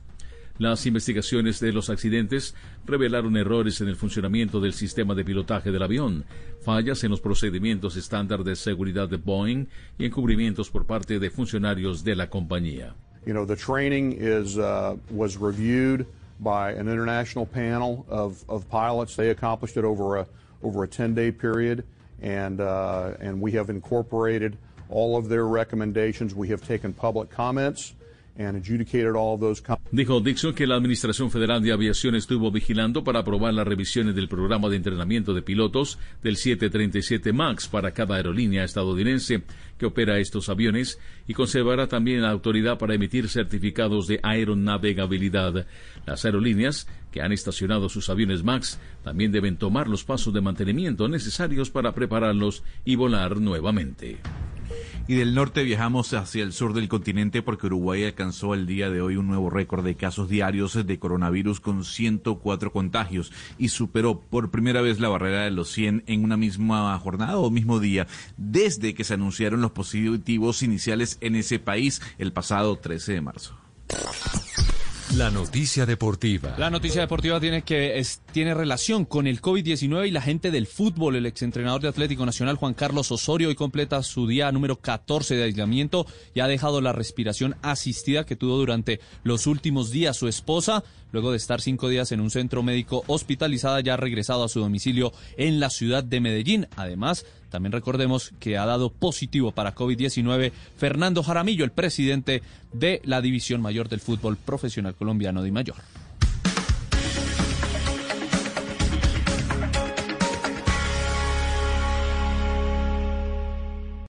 Una señal que se enlaza.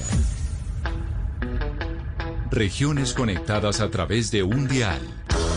A partir de este momento, Oscar Montes, Ana Cristina Restrepo, Hugo Mario Palomar, Valeria Santos, Gonzalo Lázari, Rodrigo Pombo y Camila Zuluaga analizan y debaten el tema del día. El tema del día. Colombia está al aire. Son las 12 del día, 15 minutos. Seguimos conectados en Mañanas Blue cuando Colombia está al aire. Después del resumen de las noticias y la actualización de lo que está pasando en Colombia y en el mundo, en el mediodía nos adentramos en nuestro tema central, nuestro tema del día que tiene que ver con el paro que se está eh, programando o que se programó para mañana, porque se cumple un año del 21N. Y nos preguntamos para qué ha servido pues este año de paros. Si bien es cierto, hubo una pausa por cuenta de las cuarentenas y el coronavirus, para mañana se está anunciando nuevamente una movilización. Y hoy hemos invitado a los líderes de los diferentes sectores que están eh, dispuestos a parar mañana para hacerles esa pregunta. Entre ellas está Jennifer Pedraza, que es representante estudiantil de la Universidad Nacional y es dirigente de ACRES, la, la Asociación Colombiana de Representantes Estudiantiles de la Educación Superior. Jennifer, bienvenida a Mañanas Blue, gracias por acompañarnos. Hola Camila, muy buenos días. Un saludo a todos y a todas quienes nos acompañan hasta ahora. También nos acompaña Diógenes Orjuela, presidente de la CUT, que es otro de los sectores que va a salir a marchar, y también Nelson Alarcón, presidente de FECODE. Señor Alarcón, bienvenido, gracias por estar con nosotros. Sí, muy buenas tardes, un saludo cordial y fraternal, Camila, a todo su valioso equipo y a todos los oyentes.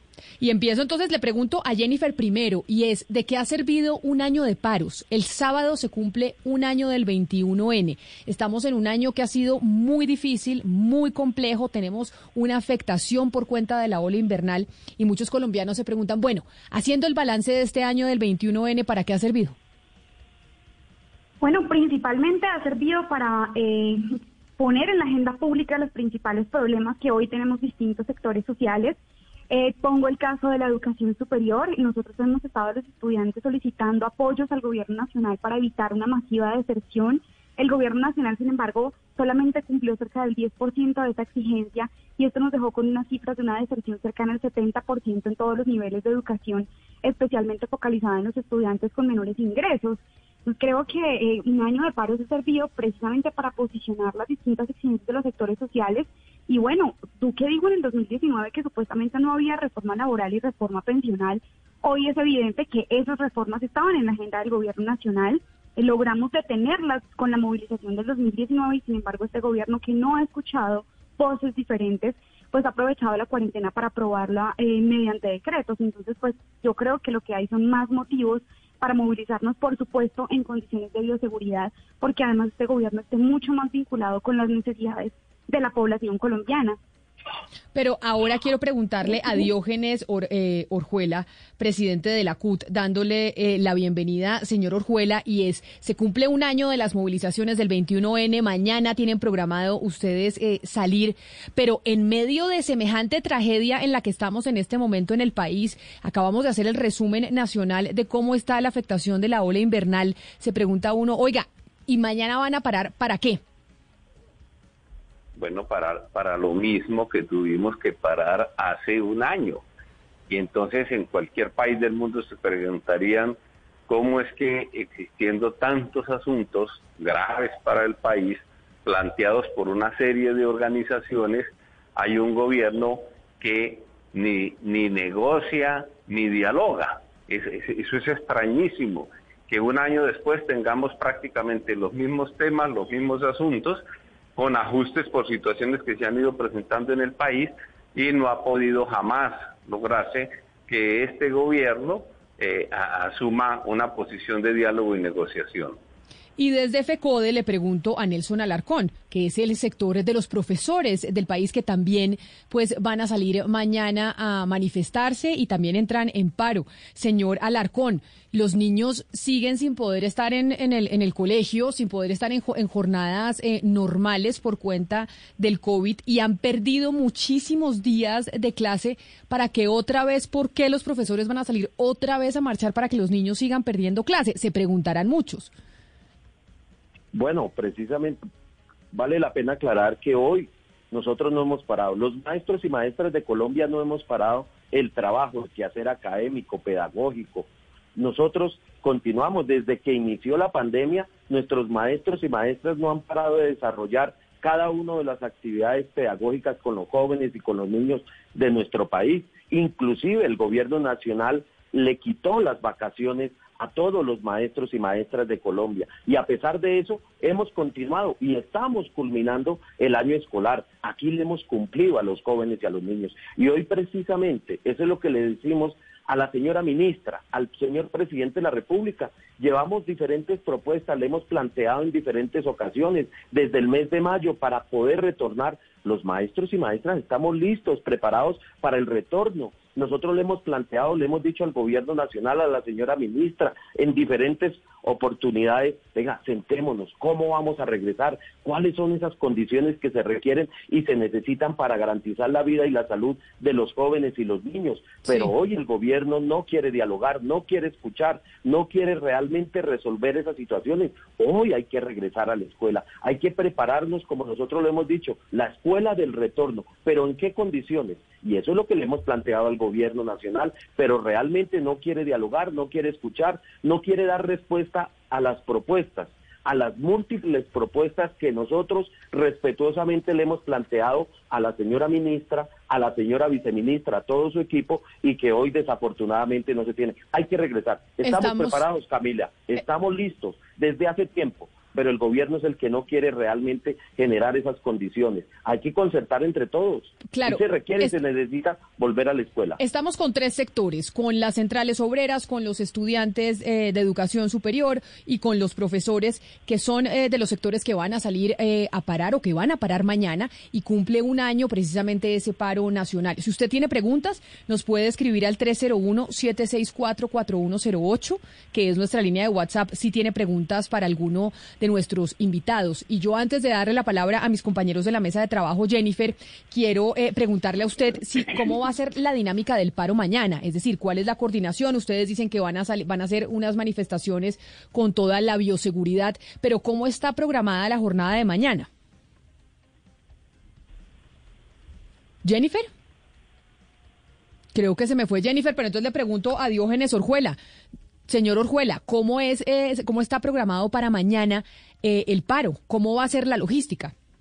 Sí, tenemos, tenemos una logística que tiene como objetivo fundamental. Primero, van a ser unas movilizaciones masivas, van a ser pacíficas, van a ser con medidas de bioseguridad en el caso de Bogotá, por ejemplo, la mayor concentración para iniciar la movilización va a ser en el Parque Nacional. No quita que haya unas pequeñas que lleguen hacia el Parque Nacional y luego nos dirigiremos todos hacia la Plaza de Bolívar.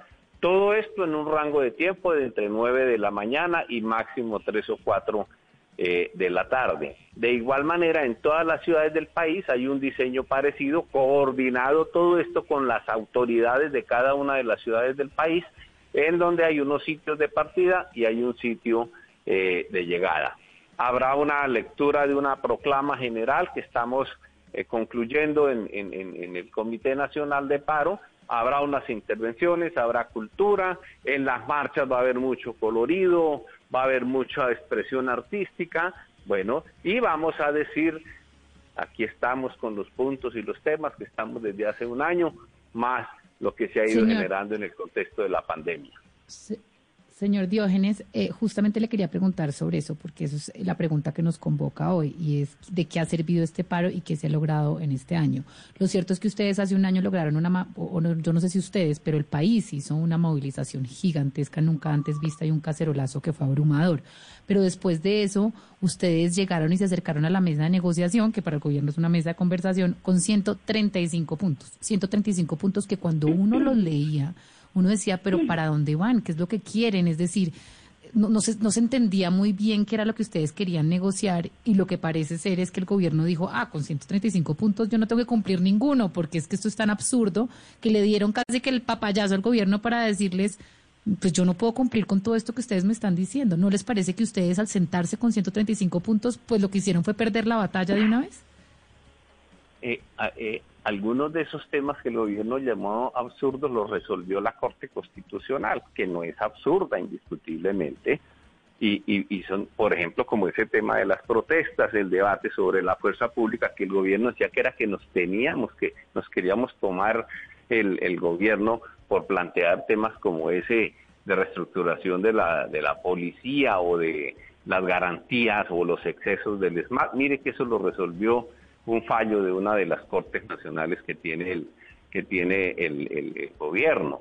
Y, así ha sucedido con, algunos asuntos. Hay otros temas planteados, hay otros temas planteados en el, en y muestra, como diríamos, la torpeza, no quería usar esa palabra del gobierno. Hay temas de los que han estado en 204 puntos, que el gobierno los ha resuelto o los ha abordado bajo su perspectiva, pero no sobre la base de una, de una negociación. En el tema de los, de los, Sin embargo, en esa época dijeron no se puede porque son muchos. Y cuando pasamos un pliego de emergencia que tiene seis puntos, entonces él dijo el gobierno, pero es que cuesta mucho, a pesar que nosotros le decimos de dónde pueden originarse los recursos en una crisis, en una situación extraordinaria en que está el país y el mundo, y, entre que, y en la cual los gobiernos en general han adoptado la conducta de que al Estado le toca poner plata y le toca, toca poner las decisiones políticas sin ninguna ortodoxia y sin ningún dogmatismo.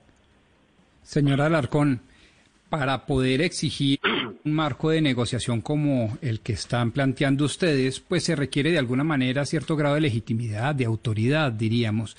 Eh, y pues hace curso en las calles colombianas frases como estas, eh, que no se sabe qué es peor, que los profesores vayan a paro o que sigan educando, porque los resultados son desastrosos. ¿Usted no cree que este tipo de frases son sintomáticas de lo que la gran, gran, gran mayoría de colombianos está pensando frente a este tipo de exigencias en donde los interlocutores quizás no sean tan válidos? Esta pregunta es para el doctor Alarcón de FECODE, que es el sector de FECODE, el sector de los profesores. Adelante, señor Así lo advertí, señor. Bueno. Bueno, hoy se viene acentuando una estigmatización hacia las organizaciones legítimamente constituidas, como es FECODE, como es nuestra Central Unitaria de Trabajadores, como son las demás centrales, como son las demás organizaciones. Y lo podemos mirar hoy inclusive el partido de gobierno, esa estigmatización que hoy le hace a FECODE permanentemente y que no es de ahora, desde tiempo atrás, de cómo se ha venido estigmatizando la carrera docente a nuestros maestros y maestras de Colombia. Somos respetuosos de la opinión de cada uno, de cada uno, pero hoy ya ha llegado a otros escenarios que esa estigmatización que ha generado y que ha acentuado en los últimos días su líder natural del Centro Democrático, pero, profesor, el señor Álvaro Uribe Vélez, entonces frente al tema... pero, doctor Alarcón, para despolitizar esto...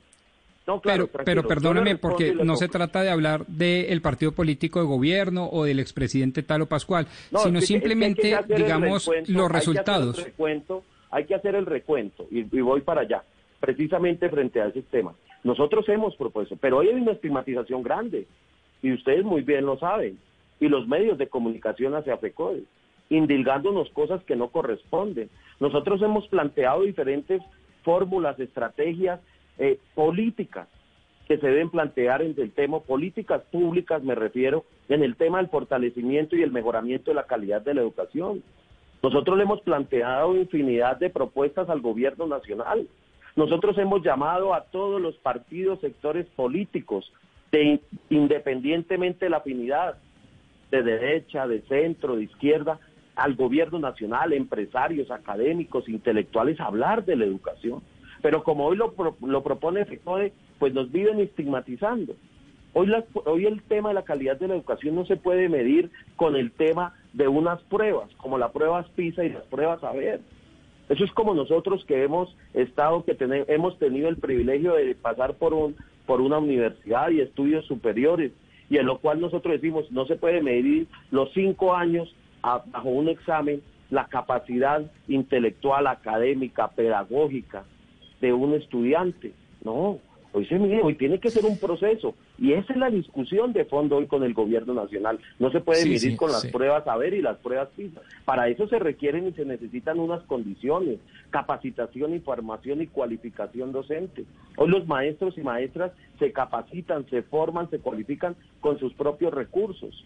En los, en los gobiernos donde realmente hay una mayor inversión en los recursos, pues obviamente hay una mayor eh, eh, capacidad y formación y cualificación y eso se ve transmitido y se genera en los resultados, pero también en las condiciones de nuestros jóvenes y nuestros niños, en el tema de la alimentación escolar, del transporte escolar, de las condiciones o los ambientes escolares dignos que corresponde, que se necesitan y que se requieren.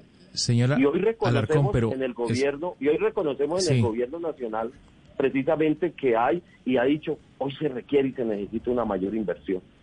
Y él lo, y lo ha planteado en las mesas de trabajo, que bueno, unilateralmente levantaron esas mesas como la reforma constitucional al sistema general que hoy se requiere y se necesita para generar esas condiciones verdaderamente como se las merecen nuestros jóvenes y nuestros niños. Aquí hay mucho, mucho tema por, por hablar frente a este tema. Y nosotros, aquí nosotros, el paro, el paro, nosotros ese no es el objetivo ni la finalidad. Señora nosotros, aquí queremos soluciones realmente frente a toda la problemática. Pero usted habla de estigmatización de maestros, ¿no será que el sindicato que es FECODE, ustedes, los, los dirigentes de FECODE, se han ganado esa, esos señalamientos por parte de los colombianos? Es que después de ocho meses de pandemia, eh, uno de los sectores que no ha podido reactivarse es el de la educación pública. Sigue FECODE insistiendo en educación virtual cuando no hay buena conectividad en el país. Los estudiantes están seriamente afectados en, en, su, en su educación por cuenta de la decisión de FECODE de no regresar ni siquiera con clases de alternancia. Esperemos a ver si el próximo año regresan. El gobierno está invitándolos a ustedes a que regresen a, las, a los salones de clases. Pero además de eso, pues sí están los maestros prestos, o por lo menos los del sindicato, presos a participar de las jornadas de paro. Entonces la gente no entiende cómo no pueden regresar a, a clases por temor a, al COVID, pero sí pueden participar de estas jornadas de paro. Vuelvo y reitero y lo aclaro. Nosotros los maestros y maestras de Colombia estamos listos y preparados.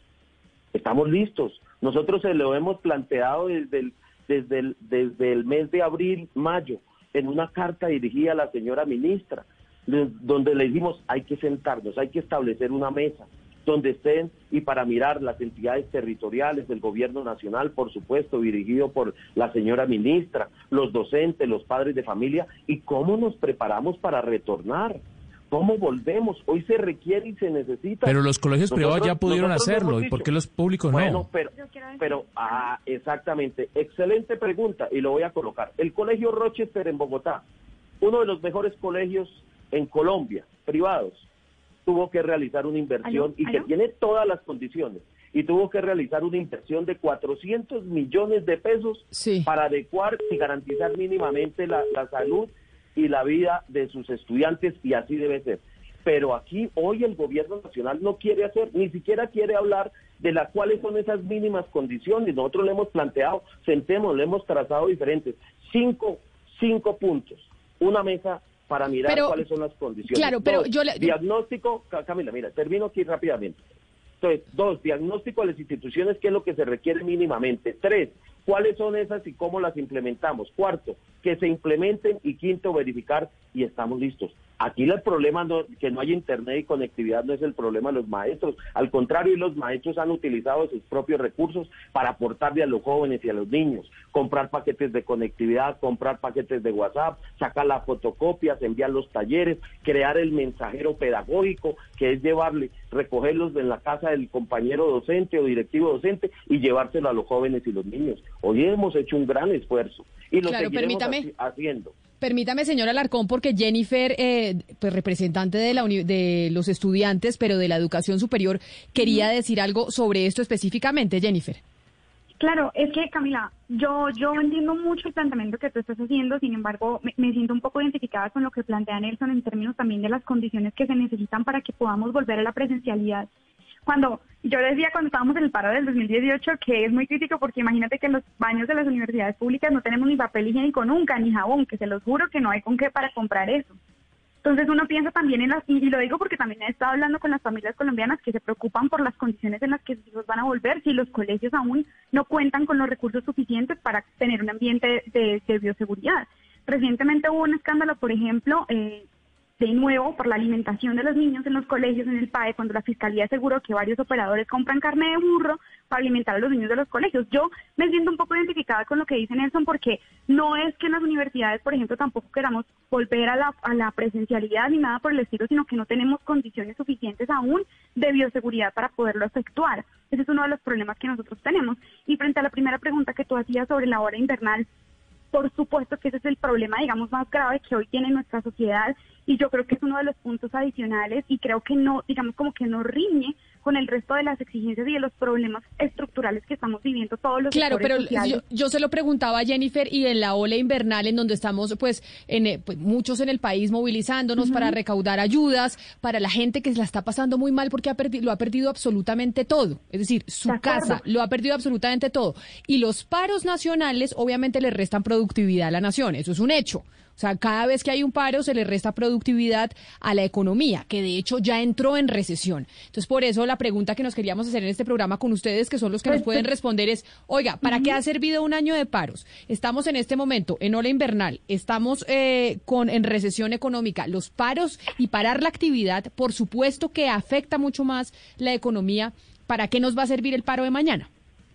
Bueno, primero, pues yo, yo la verdad no creo que los paros sean los culpables de la situación social y económica crítica. De no, no, no, nadie ha dicho eso, nadie ha dicho eso. O que, digamos, tengan una posibilidad claro de que no. la situación económica. De hecho, estaba viendo que días, y bueno, quiero decir que, por ejemplo, como ACRES, nosotros hemos puesto desde el movimiento estudiantil hemos movilizado toda nuestra gente para intentar también recolectar ayudas y sobre todo estamos llamando la atención sobre que eh, las islas pues vuelvan a ser y sean, sean más bien una prioridad dentro de la agenda pública del país. Ahora, un día de paro, pues nosotros lo estamos haciendo porque el gobierno nacional realmente se ha negado a tener cualquier tipo de negociación. Eh, ahorita que hablaban ustedes de los puntos del pliego, el primer punto de cuando teníamos un, un pliego de 10 puntos era que no se aprobara la reforma tributaria y al tiempo que estábamos conversando el gobierno lo estaba aprobando. Nunca había una voluntad real política por parte de este gobierno de conversar con quienes tenemos propuestas diferentes y tal vez mejores. Y eso también nos pasó a los estudiantes en el 2018, que Duque decía que nosotros no teníamos propuestas, que no había plata para financiar lo que estábamos pidiendo y cuando nos sentamos a negociar les, les demostramos junto con los profesores universitarios que sí había de dónde pero eso fue sobre la base de que los estudiantes salimos a las calles a marchar y que nos ganamos el respaldo de la sociedad colombiana, que el gobierno, muy a regañadientes, se sentó a negociar, pero esa actitud, eh, digamos por el contrario, Duque ha sido un gobierno muy intransigente que no se ha sentado a negociar con quienes tenemos tal vez una percepción distinta de cómo resolver los problemas de Colombia. Jennifer, hace un año, en el 21 de noviembre, pues eh, se buscaba un poco ser como Chile. Ya Chile va frente a una constituyente. Yo sé que ustedes, pues, no buscan obviamente una constituyente y tienen un, un pliego de peticiones en el que usted misma nos ha dicho, pues, que no se ha cumplido sino el 10%, pero el país también está muy distinto en este momento por el COVID, bueno, el invierno, lo que hemos estado hablando. En una negociación hay que ceder de parte y parte. En ese pliego de peticiones, para ustedes, ¿qué es innegociable, o sea, que no podría, que, que no podría, que, sería un inamovible, que es para ustedes algo que no puede quitarse. Mira, lo que pasa es que, y me parece súper buena tu pregunta, porque del pliego que nosotros teníamos en el 2019, eh, digamos que sigue siendo vigente, las exigencias que allí existen siguen siendo a nuestro juicio necesarias, pero nosotros actualizamos esos puntos y establecimos un pliego de emergencia de 10 puntos muy concretos que responden a la situación nueva de la pandemia del país. Si me preguntas en el caso de los estudiantes, nosotros teníamos un punto muy claro en el pliego anterior, que era el cumplimiento pleno de los acuerdos. Seguimos exigiendo que se cumplan los acuerdos que ganamos en el 2018, pero por la pandemia, por ejemplo, el punto central o la urgencia más grave que hoy tenemos los estudiantes tiene que ver con la matrícula cero. Eso ni siquiera el gobierno ni siquiera estaba dispuesto a conversarlo, ni siquiera en la mesa que no es la del Comité de Paro, sino la de Educación Superior que se, que se estableció en el 2018. Y el gobierno nacional sencillamente hace pues ignora, ignora lo que nosotros les estamos planteando. Entonces yo no puedo decirte qué es lo que nosotros estaríamos dispuestos a ceder o a no ceder, porque es que ni siquiera ha habido una conversación con el gobierno nacional. Nosotros les hemos llamado, y lo vuelvo a hacer acá en Blue Radio, les llamado al gobierno nacional a que se siente a negociar con el Comité Nacional de Paro ese pliego de emergencia que hemos construido que tiene puntos tan básicos como que le paguen a los trabajadores del sector de la salud, que son quienes más han puesto el pecho en el marco de la pandemia, la necesidad de implementar condiciones de bioseguridad para, para regresar a la presencialidad, la, la matrícula cero, cosas por el estilo que a mi parecer hoy son supremamente urgentes, pero pues no hemos recibido respuesta alguna del gobierno nacional y es una actitud muy intransigente en este contexto. Entonces, pues no, no es como que nosotros nos levantemos pensando, uy, hoy estoy que me paro, que paraliza toda la economía, sino que hacemos un llamado al gobierno nacional a que atienda estos puntos que tal vez no están en sus prioridades, porque eh, según lo que hemos visto hasta ahora, no hace parte de sus prioridades y pues creemos que eh, vale la pena por lo menos entablar una, una negociación sobre esos puntos. Pero hasta ahora pues nunca nos han contactado ni nada, mujeres. Sí, Jennifer, permítame leer algunos mensajes que nos llegan hasta ahora a través de nuestra cuenta de WhatsApp y también a través de Twitter. Por ejemplo, Alexander dice, yo estoy de acuerdo con las movilizaciones porque el país ya está cansado de tanto atropello por parte del gobierno. Gilberto menciona, las movilizaciones son una minoría escandalosa, violenta y destructora. ¿Y qué pasa con los que no protestamos, que somos una mayoría y tenemos que salir a buscar créditos? Por ejemplo, Omar dice, yo pienso que las movilizaciones son utilizadas para desestabilizar el país. Por otra parte, aquí nos comenta Rubén. no estoy de acuerdo con las marchas porque todas son infiltradas por las guerrillas y los terroristas venezolanos. Pero yo le tengo una pregunta que hace un oyente y se la hago al señor Orjuela de la CUT. Señor Orjuela, le traslado la pregunta del oyente Francisco. Eh, los que están con el paro no representan ni siquiera el 1% de la población de Bogotá y mucho menos de Colombia, exactamente los que salen a marchar. Entonces, ¿a quiénes ustedes representan? ¿Orjuela? ¿Me oye? Señor Orjuela. Eh, señor Orjuela, ¿nos escucha? ¿Nos escucha? No creo que se nos fue, pero yo lo veo ahí en, en la cámara del señor Juela, pero eso yo creo que se lo puede, pues finalmente el, el, profesor Alarcón representa a los profesores de FECODE, los estudiantes, eh, Jennifer, pues representa a los, a los, a los estudiantes eh, de la educación superior, Y, y, pues el presidente de la CUT representa a los, a los trabajadores. Y, pero la pregunta es, eh, señor Orjuela, ¿qué hace el oyente? ¿Cómo se llama el oyente? ¿Francisco? Se llama Francisco Camila. La pregunta se, la traslado nuevamente al señor Orjuela. Eh, los que están marchando, los que apoyan el paro, no representan ni el 1% de la población total de Bogotá y mucho menos de Colombia, exactamente los que salen a marchar. Entonces, ¿a quiénes ustedes están representando, señor Orjuela? Creo que no está Orjuela, sino está Julio Roberto Gómez. Creo que está Julio Roberto Gómez en la línea. Doctor Gómez, ¿está usted acompañándonos también como representante de las centrales obreras? Sí, bueno, ustedes me llamaron, entonces aquí estoy el, para responder las, las, inquietudes que se plantean. Y a propósito de la pregunta que hace el distinguido oyente, es una lectura que él tiene equivocada de la representación del, del movimiento sindical. El movimiento sindical, por ejemplo, eh, negocia eh, un, eh, Señor Gómez. No, sí, ¿me escucha? Sí, lo escuchamos perfectamente. Acá lo estamos escuchando. Es que creo que están, teníamos a Julio Robert, teníamos a Diógenes Orjuela y yo no sé si ustedes están juntos. ¿Están juntos o es que a usted le marcaron a, su teléfono, señor Gómez? No, sí estamos, estamos juntos. Señor Gómez, creo que se están en la tecnología que nos atropella a todos, no se preocupe, ¿usted me escucha? Yo le estoy escuchando muy bien. Claro, pero entonces está Diógenes y están Julio Roberto Gómez, ¿están juntos ustedes dos y Diógenes le pasó el teléfono a Julio Roberto? No, no, no, no, no, no, él, él está en otro lugar seguramente. Ellos se, no, creo que vamos a mirar acá con producción para que arreglen esta situación porque es que estamos teniendo eh, problemas de, mm, producción y estamos teniendo problemas con, eh, con, las llamadas. Pero yo le pregunto al, eh, al señor Alarcón. Y es, señor Alarcón, frente a la pregunta que hacía mi compañera Valeria a mm, Diógenes Orjuela de la CUT, a ver si los, logramos solucionar el problema en producción. Y es, ante tantas peticiones que se mezclan estudiantes, trabajadores, que se mezcla FECODE, el paro nacional es, como su nombre lo indica, el paro nacional. Al final, ante tantas eh, pliego de peticiones, tantas cosas que se requieren, eh, ¿no creen ustedes que deberían disminuirla y hacer unas peticiones específicas en esta Mesa Nacional del Paro para que no salga el gobierno a decir lo que siempre ha dicho y es, oiga, es que piden tanto que es imposible cumplir? Bueno, mira, hagamos, podemos hacer un recuento cuando el gobierno nacional, el presidente Iván Duque, tomó la determinación dentro de su legitimidad y autonomía de realizar un diálogo social, recogieron 16 mil propuestas del pueblo colombiano. 16 mil. Nosotros planteamos 105 temas. En ese escenario recogió 16 mil y sería importante contestarle eh, perdón, preguntarle al señor presidente, al doctor Diego Molano, quien era el vocero o es el vocero, no sé qué haya pasado con esa circunstancia porque nunca más nos volvimos a, a conectar ni a reunir, pero realmente 16 mil propuestas que hizo el pueblo colombiano en todos los ámbitos, en salud, en educación, en ambiente, en seguridad, en derechos humanos, en todas las cosas. Nosotros planteamos 105 puntos que eso. Obviamente todos los puntos es para dialogar y negociar, para concertar.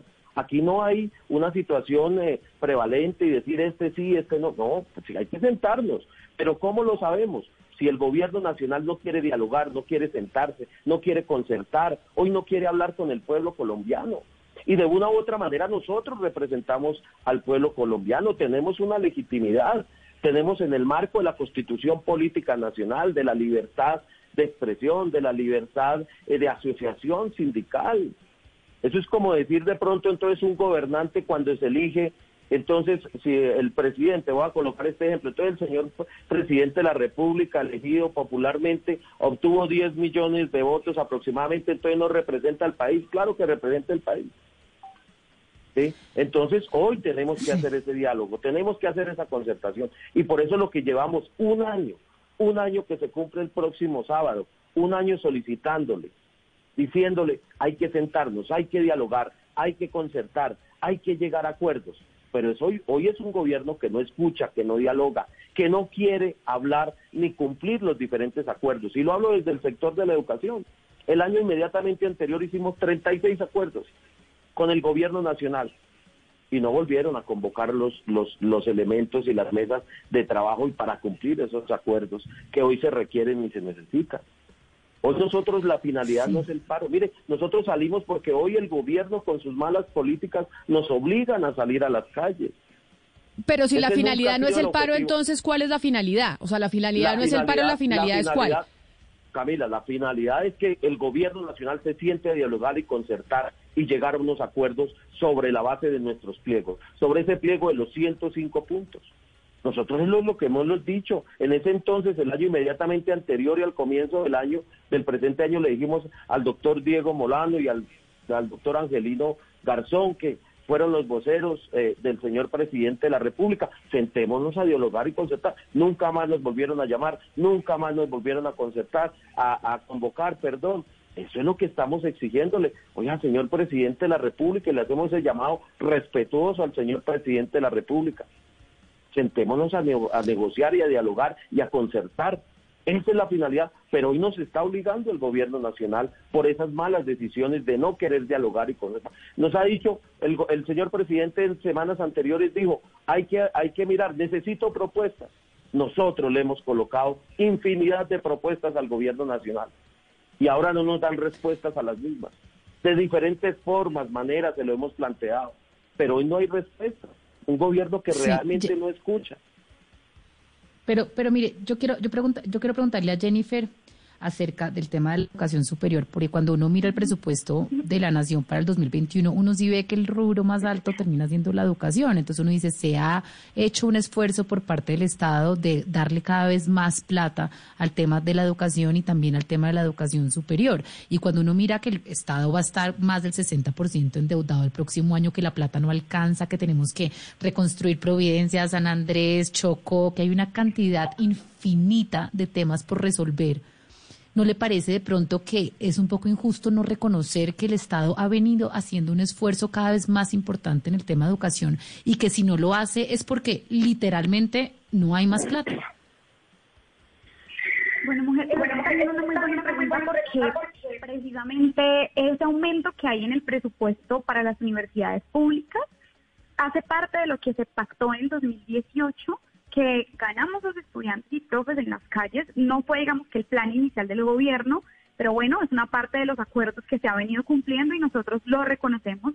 Y de hecho, si no fuera por eso, por eso que conquistamos en la movilización nacional del 2018, hoy la situación de las universidades sería mucho más crítica, pero ese problema no resuelve, no resuelve, o, o ese rubro no resuelve los problemas que tiene la educación superior, porque mira que, por ejemplo, dentro del rubro de educación superior, el sector, uno de los sectores que más recursos recibe no son las universidades públicas, sino lo que está destinado a créditos educativos. ¿Cuál es el problema que esto tiene? Que las universidades públicas tuvieron congelado su presupuesto en términos reales durante 25 años, haciendo que cuando llegamos a la pandemia la situación esté tan dura porque pues las universidades que han hecho han, empezado a rebuscarse la platilla que el gobierno no les da en la economía. El problema es que con un decrecimiento del Producto Interno Bruto del segundo trimestre del 16% y actualmente una caída del Producto Interno Bruto del 9%, las universidades no están, no pueden conseguir esos recursos porque hoy ningún empresario quiere contratar con ellas y esto ha hecho que el déficit, o sea, la plata que le falta a las universidades para poder funcionar hasta diciembre, casi que se haya duplicado, llegando a estar tan crítico como en el punto del 2018. Es el caso, por ejemplo, de la Universidad Nacional de Colombia, em, que tiene un déficit en este momento igual de grande al del 2018, que fue el que nos hizo salir al paro nacional en ese momento, porque la situación, digamos que ya, eh, ya estaba demasiado crítica incluso antes de la pandemia. Nosotros que le hemos dicho al, gobierno nacional, lo que nosotros le, hemos presentado son posibles fuentes de financiación para este punto. Si usted revisa el gasto público que han destinado a la atención de la pandemia en los países de la OCDE, y esto es un informe de la OCDE precisamente, usted verá que Colombia solamente ha destinado el 2.8% del Producto Interno Bruto a la atención de la pandemia en comparación con el promedio de la OCDE, que es del 9.8%. Y el Observatorio Fiscal de la Universidad Javeriana demostró que recuerden ustedes que el gobierno estableció el Fondo para la Emergencia Económica, en donde digamos que recogió plata de las regiones, pues no se ha gastado la plata que allí recogió, sencillamente la tiene ahí guardada y nosotros decimos, eh, bueno, y tampoco es mucho lo que nosotros estamos pidiendo en términos del presupuesto del gobierno nacional central, eh, eh, pero hasta ahora no entender yo He entender yo, Jennifer Pedraza, que además de los 116 puntos les vamos a meter otros tantos por cuenta de la pandemia. Eso es lo que usted acaba de decir, ¿cierto? ¿116 em, puntos? Ah, al, digamos, ¿estás hablando del pliego? No, nosotros hicimos un pliego particular en el marco de la pandemia, que es lo más urgente. Y ahí está precisamente lo, que... Es decir, ustedes priorizaron, por, o sea, la queja es porque lo que dicen mis compañeros y lo que le preguntaba Valeria y lo que dice Pombo es, oiga, hubo paro nacional, llegaron con muchos puntos, un pliego de más de 100 puntos, que obviamente en una mesa de discusión, pues básicamente es como cambiar el país entero. Eh, tener 100 puntos dentro de la mesa de discusión. Si ustedes lo que hicieron por cuenta de la pandemia es desde el sector estudiantil priorizaron unos puntos entendiendo la realidad nacional y dijeron estos son los, los puntos prioritarios para nosotros en el sector eh, estudiantil. ¿Eso, ¿Eso es lo que le entiendo, Jennifer? Nosotros, más, el Comité Nacional de Paro tiene un pliego que fue el del 2019, cuyos puntos siguen siendo muy vigentes hoy, pero también tiene uno particularmente urgente para atender las cosas por la pandemia. Un ejemplo muy breve. La matrícula cero tal vez no era la principal exigencia del movimiento estudiantil en el 2019, sino que se cumplieran los acuerdos. Hoy seguimos exigiendo que se cumplan los acuerdos, o sea, porque si no, ¿para qué los firmó el presidente Duque? Bueno, eso sería que la firma del presidente no valiera de nada en este país, entonces, pues obvio exigimos que se sigan cumpliendo. Sin embargo, lo más urgente que tenemos hoy que atender es que los estudiantes no deserten. Les decía al principio que el 70% de los estudiantes de todos los niveles de la educación superior han desertado en el sector más pobre, de menos ingresos. Eso es muy crítico porque estamos condenando a una generación entera a que no acceda o a que deserte de la educación. Claro, Entonces, por eso eso es algo urgente que toca tratar. Pero Jennifer, tal vez no sería solo priorizar, sino que antes eso, eso no estaba en ese punto y hoy creemos que es lo más urgente a tratar. Pero ya, y ya que logramos conectar nuevamente a Diógenes Orjuela, hay un adagio popular que dice el que mucho abarca, poco aprieta.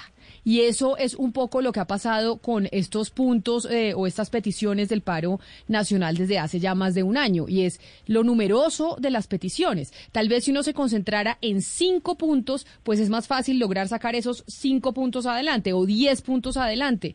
Señor Orjuela, ¿no creen eso ustedes que ahí, por ejemplo, eh, fallan en no ser un poco más sintéticos a la hora de hacer las solicitudes? No, yo creo que la falla está en que ustedes no han entendido. Lo que Jennifer está explicando es que atendiendo a una situación concreta del país, porque resulta que hace un año ni ustedes ni nosotros sabíamos que iba a haber COVID en el mundo, ni que iba a haber esta emergencia sanitaria y económica en el mundo. Entrados en una situación que causa efectos en la gente y que causa eh, efectos en la economía, nosotros extractamos de los 104 puntos un pliego de emergencia que se presentó en julio y hay documentos anteriores del Comité de Paro y, eh, y las centrales obreras planteándole al gobierno las prioridades a resolver y cómo resolverlas en el contexto de la crisis. Es lo que Jennifer trata de decirle a ustedes que se llama pliego y Nelson, pliego de emergencia, que tiene tema de salud, el tema de la comida para los que no tienen ingresos, que es la renta básica, el tema de salvar las micro, pequeñas y medianas empresas con asumiendo el gobierno la nómina de, de, sus trabajadores, que es salvar el, el empleo y el temas de educación, ya sé que los mencionó Nelson y los ha mencionado eh, Jennifer, y le dijimos al gobierno, hay reservas internacionales, ¿cuánto podría tomar? Puede haber la expectativa de crédito del Banco de la República con emisión monetaria, hasta Bruce McMaster lo ha planteado, y planteamos otras fórmulas para conseguir 40, 50, 70 billones de pesos para asumir esos temas. Es que nosotros hemos planteado los problemas y hemos planteado de dónde salgan los recursos. El gobierno ha priorizado eh, el, el tema crediticio con el Fondo Monetario. Nos parece muy complicado porque agrava lo que usted ha mencionado, estamos por el 60%, 75 billones para el servicio de la deuda el año entrante, y bueno, pero, pero están planteados. Nosotros hicimos una selección de unos temas muy específicos en esto de la crisis, porque no tenía el mismo sentido debatir una serie de problemas en un país que cambió del, 10, del 21 de noviembre de 2019 a abril, marzo de el 2020. Pero quiere decir entonces, señor Orjuela, que eso, ese cambio en las peticiones es que ustedes redujeron las peticiones, las aumentaron o simplemente las cambiaron. Ni las redujimos ni las cambiamos. Entonces, las de los 104 puntos seleccionamos cinco grandes problemas del país en el tema de la, en el, en el, en el momento, en este momento que estamos atravesando de crisis sanitaria y y crisis económica para que esos temas, porque son neurálgicos para el pueblo colombiano. O sea, sí hicieron, sí, sí decantaron y escogieron cinco puntos para poder entrar en esa negociación. Es que eso me parece ya un poco, y pues con mucho respeto se lo digo a la Mesa Nacional del Paro, pues más sensato, decir, oiga, vamos a, discutir sobre cinco puntos y vamos a marcar la agenda sobre esos cinco puntos. el país cambió. Claro, no, pero pero eso en cualquier pero eso en cualquier negociación, doctor Orjuela, eso en cualquier negociación le dicen a uno, escoja sus batallas, escoja cinco cosas que va a negociar y no 250, porque entonces al final no termina negociando ninguna, le decían a uno las mamás. Los 250 te los estás inventando tú porque nunca ha habido 250. Claro, no, no, no, esto es esto es estás exagerando. Esto es un decir, más de 100. un debate serio, 115. 115. un debate serio. Pero 115 sí. Con 13 104 con 13 ejes y que hoy como eje general de discusión hemos planteado lo que se llama el pliego de emergencia, ¿sí? con unos puntos que absolutamente nadie nos puede negar que son los temas más importantes de lo que está a lo que está asistiendo. O sea, de 113 hicimos una depuración a pasar a 5 por cuenta de la pandemia. Si no, hubiéramos seguido en esos 113 estuviéramos en el mismo país del 21 de noviembre del 2019, estaríamos en el debate de los 104 puntos con los 13 ejes. Exactamente, y así es correcta ya tu apreciación. Y entonces ahora ya para cerrar, porque nos quedan dos minutos, y yo creo que usted, Diógenes Orjuela, nos puede eh, hacer el cierre ya para explicarnos entonces, mañana inicia el paro nacional, ¿a qué horas? ¿Y en qué ciudades? ¿Y termina a qué horas? Mañana en todas las ciudades del país la expresión del paro se va a hacer a través de movilizaciones que generalmente en todo el país van a tener un punto, un, punto o unos puntos de arranque a las 9 de la mañana y van a tener unos puntos de un punto de llegada en todas las ciudades donde se programen pasado el mediodía, 1, 2 y 3 de la tarde, y esperamos que a las 4 de la tarde, en general, todo este ejercicio de movilización ya haya terminado. ¿Y están esperando que cuánta gente salga más o menos mañana a esta convocatoria de paro nacional que ustedes están haciendo? Sí, aproximadamente hubo unas 250 mil personas que se movilizaron el, 21, el pasado 21 de octubre. Nosotros aspiramos a doblar la participación en esta jornada. Y siendo sinceros, acá los tres han dicho constantemente, este gobierno no ha querido sentarse a hablar. No ha querido, a pesar de que hemos tenido múltiples eh, manifestaciones sociales. ¿Ustedes creen que mañana van a tener algún tipo de respuesta del gobierno o no? ¿O es simplemente también salir a marchar, hacer la, la conmemoración del 21N y decirle al país, aquí todavía tenemos estas peticiones sobre la mesa? Nosotros hemos dicho el presidente Duque ni dialoga ni negocia. Mientras mantenga esa actitud, nosotros nos continuaremos movilizando pues son los tres líderes, eh, tres líderes del paro nacional que mañana van a conmemorar un año del 21N que se cumple el sábado, pero van a salir mañana a las calles, precisamente desde FECODE, el profesor Nelson Alarcón que nos atendió, muchas gracias, desde la Asociación Colombiana de Representantes Estudiantiles de Educación Superior, eh, la representante Jennifer Pedraza, y desde la CUT, el doctor Diógenes Orjuela. A los tres, mil gracias por, por atendernos. Vamos a ver cómo se desarrolla este paro mañana y qué responde el gobierno gobierno nacional frente a las peticiones ya depuradas que tienen sobre la mesa. Es la una de la tarde en punto. A ustedes mil gracias por habernos acompañado. Ya llega Meridiano Blue y nosotros mañana a las diez y media de la mañana nos volvemos a encontrar.